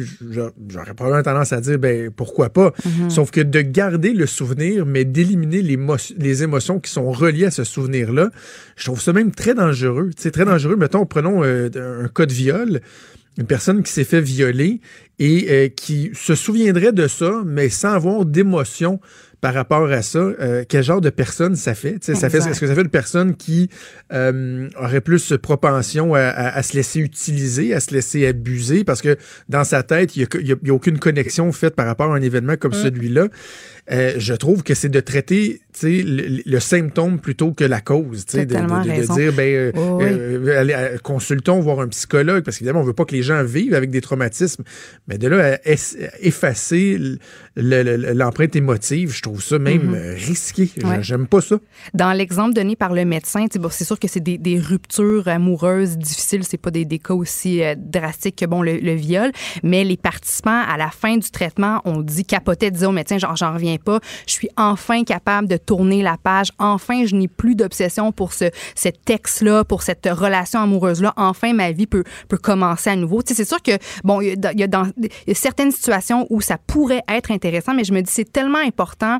Tu sais, je prends l'exemple d'un, de quelqu'un qui conduit sous au volant puis qui a eu un accident. C'est important que tout au long de sa vie, quand il va repenser à ce souvenir-là du moment où il a frappé quelqu'un, où il y a eu un gros accident qui a causé des, des dommages graves, ben c'est important qu'il se sente mal, qu'il se sente coupable. C'est important là, qu'il y ait cette charge-là émotionnelle reliée à, au geste qu'il a posé. Donc, moi, je trouve, comme toi, là, Jonathan, je trouve que c'est pas mal dangereux. Puis je me dis que c'est ça. C'est dans, dans, les moments difficiles, tout ce qu'on vit, moi, je trouve, ben, c'est peut-être un petit peu spirituel, mais tout ce qu'on vit, je trouve que c'est là pour une raison. Les bons moments comme les moins bons moments. Puis on a toujours quelque chose à apprendre. Ça va nous transformer. Puis c'est souvent pour le mieux. Alors, moi, je ne voudrais pas enlever ça. Tu as totalement raison. Puis c'est pas tant spirituel, même, je dirais, philosophique. Puis mm-hmm. c'est pas de la philosophie euh, assez puis reprenons juste l'exemple des ruptures que tu dis là. Quelqu'un qui va être bien affecté par une rupture, normalement, euh, en fait, dans bien des cas, il y, a, il y a une analyse à faire de la rupture. Et souvent, on a des responsabilités. Donc, je te donne un range bien différent. Là. Euh, rupture à cause de violence conjugale, rupture à cause d'infidélité, mm. rupture à cause d'un manque de communication. Ça se peut que ça te fasse très, très mal, la rupture. Ça se peut aussi que lors de ta prochaine relation, tu décides d'essayer de tirer des leçons de ce qui s'est passé parce que tu ne veux plus vivre euh, une tristesse comme celle-là. Or, si finalement tu élimines les sentiments reliés à ce que la, rupture t'a apporté, ben, ça se peut que tu reproduises les mêmes comportements aussi. Mm. Fait que c'est très, c'est tricky, très tricky. Exact. Moi, je veux, moi, je veux juste pas qu'on devienne des robots. C'est l'humain est complexe, l'humain est un être émotif. Moi, je trouve que c'est la plus belle chose de, de l'humain, son, son, son cœur puis son, son, son côté émotif. Puis je voudrais pour rien au monde perdre ça. Puis j'ai peur qu'on qu'on tende vers ça de plus en plus parce que là, on le voit, il y a des tests. Tu sais, je me demande pour qui a eu l'idée de faire une étude comme celle-là puis de créer un comprimé qui pouvait euh, avoir ça comme effet. Moi, ça, ça m'inquiète, tu sais. Oui, puis euh, on, on, devient philosophique, le mais tout ne peut pas être beau dans la vie. Exact. sais, en fait, le, le lait met le beau en valeur. Mm. Si tout était égal, on ne serait pas capable d'apprécier euh, ce qui est beau plan. Encore là, je, je, je comprends quelqu'un qui a été victime d'atrocité dirait Ouais, mais c'est-tu, moi, je pas ça. Mais non, je veux qu'on les aide, ces gens-là, qu'on les soigne, de, les amener euh, dans un processus d'acceptation, etc. Mm. Mais d'éliminer des sentiments, euh, bien ben de la difficulté avec ça. Mais c'était très intéressant comme débat. Bien d'accord. Ben, j'ai d'autres petites études rapidement à vous partager. Est-ce que j'ai le temps, Jonathan? Oui, oui, oui. On, a, on, finit le show avec toi, Ah, bon, je suis chanceuse. Bon, parfait. comment est-ce que vous dormez la nuit? Est-ce qu'il y a une petite, est-ce que c'est la pénombre? Est-ce qu'il y a une petite veilleuse? Dans le couloir? Est-ce que vous avez les lumières bleues de vos téléphones autour de vous? Est-ce que vous voyez un lampadaire dans la rue qui, qui scintille un peu? Comment est-ce que vous dormez ou c'est la noirceur totale? faut que ce soit la noirceur totale. Ouais. La lumière du four éclaire jusque dans notre chambre, puis les deux, ah là, ça nous énerve. Là. Bien, bien gros. Puis il faut que les rideaux soient vraiment comme tout fermés au grand complet. Il faut mm. qu'ils fassent noir. Même moi, je me mets un, euh, un petit masque là, sur les yeux. Là. Non, tu te mets pas un loup. Un petit loup. Oui. Oh, my God. Maud de 60 my God. Maud. de 60 ans. hey, ma tante Maud, tu ne cesses de m'impressionner. Oh. Tu te mets un loup. De temps en temps, souvent, presque tous les. Wow. Tu dors ça avec une grande jaquette en flanellette à manches longues, genre? Non, mais. Est-ce que tu as un appareil dentaire aussi que tu dois juste porter la nuit? J'ai un avec la petite pastille. Euh, je sais pas. J'ai pris cette habitude-là parce que avant l'année passée, il y a une raison là. L'année passée, je me, je me couchais vraiment tôt parce que je faisais l'émission du matin, tu sais, avec, euh, avec Benoît Dutrisac, puis on se levait à comme 3h30, 4h, puis euh, mon chum voulait vivre, hein, puis je le comprends. Je ne veux mm. pas juste tout fermer, dans l'appartement, puis euh, ça, ça fonctionnait pas, fait que j'ai commencé à, à, mettre ça, puis on dirait que j'ai, tu sais, l'été, j'avais pas le choix, là, mettre ça. Mm. Il faisait encore clair à 9h30, fait que... C'est un pas le choix. Ça fait pas le job? Mais non, non. Mais ça, ça coupe vraiment tout au grand complet, ah là. Mmh. Ah. Vous essayerez ça, vous essayerez ça. Puis toi, Jonathan, est-ce que tu dors avec un peu de lumière ou rien pantoute? Euh, ben, tu sais, j'ai une petite lumière du cadran, là, mais à part de ça, c'est pas mal la noirceur totale. Ben, ben, la, la difficulté avec l'éclairage, mais tu sais, à quelque part dans la maison, ça prend une petite veilleuse pour aller à la toilette ou quoi que ce soit pour les mmh. enfants et tout, là. mais dans la chambre, euh, non, je dirais. Puis moi, ça me prend des stores très opaques parce que l'été, quand il fait clair à 4 heures du matin, il y a des bonnes chances que je me réveille à 4 heures du matin dès qu'il y a de la lumière qui rentre dans, dans la chambre. Bon. Ben, il y a une Toi? Ben, moi, écoute, et moi, c'est compliqué. Moi, je réalise que je fais tout, tout croche tout le temps, là. Moi, ma, ma chambre donne sur la ruelle.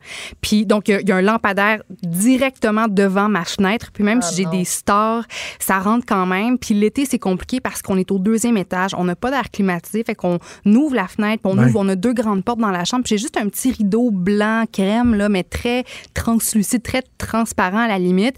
Puis, la lumière du lampadaire, ben ça éclaire complètement. On a nos téléphones aussi. Alors, je réalise que je fais tout tout croche et c'est probablement toi, Maude, qui a raison parce qu'une nouvelle euh, euh, étude japonaise, oui, qui a été euh, faite sur 1000 hommes et femmes, donc des hommes et femmes qui ont été suivis sur une période de trois ans, qui révèle que la présence d'une minuscule petite lumière quand on dort, ben, ça pourrait augmenter nos risques de mourir d'une crise cardiaque ou d'un ah, ACV. Ben Mais attends, attends. Sauf que là, l'affaire, c'est que c'est pas juste d'avoir une, tu sais, quelqu'un qui s'endort devant la télé allumée, c'est pas juste ça, là. Avoir une petite veilleuse dans le couloir, ça pourrait avoir un impact négatif. La lumière de la lune, quand, quand il y a une pleine lune, ça aurait un impact négatif. Et les lampadaires extérieurs... La, la, veilleuse dans le couloir, là, tu sais, se péter à gueule parce qu'il fait trop noir, ça aussi, ça peut avoir un impact négatif. As bien raison, t'as bien raison. Mais écoute, c'est la science qui le dit. Les lampadaires extérieurs, les lumières de la rue, les lumières des voitures, euh, le clair de lune, les petites veilleuses, nos, nos, nos, téléphones aussi, tout ça, ça pourrait avoir un impact. Puis la théorie euh, que, que l'étude avance, c'est que la lumière, aussi faible soit-elle, mais ça réussit quand même à traverser nos paupières. Puis ça, ça va diminuer la quantité de mélatonine qu'on produit. Puis si on hmm. a moins de mélatonine, on est moins capable de contrôler notre pression artérielle puis de combattre l'inflammation. Puis qu'on sait, on sait que, bon, quand on parle de santé, l'inflammation, c'est quand même euh, un, gros joueur. Alors, euh, l'objectif, ça va être de, dormir euh, dans le noir total. Avec un petit masque, puis il n'y a pas de lumière qui passe. Exactement. Ma mélatonine se porte bien. Un petit loup. Ouais, toi, puis moi, Jonathan, on va devoir s'acheter un petit loup comme, comme Maud ici de 64 ans. Il y a tout des affaires qui étaient en plus sur ces affaires-là. Mode 64 ans. Moi, notre dépendance à la maison, c'est le bruit. Le bruit. Euh, pour s'endormir. Je mets des euh, petit, euh, bruit de vague. Là. Ah, on fait toute une application à tous les soirs, là, ma blonde ah, et moi. Puis si on se réveille la nuit, on repart une application ben, avec des vagues. On est rendu dépendant de ça. Puis on a comme transmis à nos enfants aussi. Ben, on est pareil. Jonathan, on est pareil. On n'est pas juste deux gauchers. On est deux gauchers qui écoutent des, des petits bruits pour s'endormir. Hey, moi, vous, je, je, non, je sacrerais votre haut-parleur ah au bout de mes bras. Moi, je dors avec des bouchons. Ah oui. Il faut que j'en ai au moins un. Est-ce que ton chum T'as-tu des bouchons? C'est ça que tu viens de dire? Elle a des bouchons, un appareil dentaire, un loup, un One Piece en pyjama, puis des gros bas qui arrivent jusqu'aux genoux. C'est compliqué de dormir. C'est vraiment pas facile, mais faut juste en mettre un. On peut-tu recevoir ton chum en entrevue oui, un moment le fun, hein? Est-ce que ton chum a 70 ans, by the way? Non. Non, mais il vit avec, avec moi, 64 ans. Les bouchons, le loup. Toi, tu dois être bonne pour dormir en avion. Moi, j'étais capable. Premièrement, un loup d'en face, ça me tape ses nerfs. J'ai déjà essayé en avion. C'est envahissant. Mais tu sais, je suis capable. Autant ça me prend ça pour comme une bonne nuit de sommeil, autant si je l'ai pas, c'est pas grave. Puis je suis capable de m'endormir n'importe où. S'il y a de la lumière en auto, en avion, en n'importe où, je suis capable quand même. OK. Ben, hey, Joanie, c'est là-dessus, c'est là-dessus qu'on se laisse sur les habitudes de sommeil de mode en loup, avec un loup, un One Piece. Cette image ne me quittera jamais. je l'emporte avec moi. Ça me prend un petit bonnet aussi pour protéger mes cheveux. Non. Ah, OK. hey, merci, Joanie. On se reparle la semaine prochaine. Merci à, à Maude, à Mathieu à la recherche et à la kyrielle de staff de Cube Radio qui se sont succédés aujourd'hui pour la mise en onde. Je ne saurais même tous les remercier. Euh, merci, ça a bien été. Maude, on se donne rendez-vous demain. On se reparle tout le monde demain à 10h. Ciao. Cube.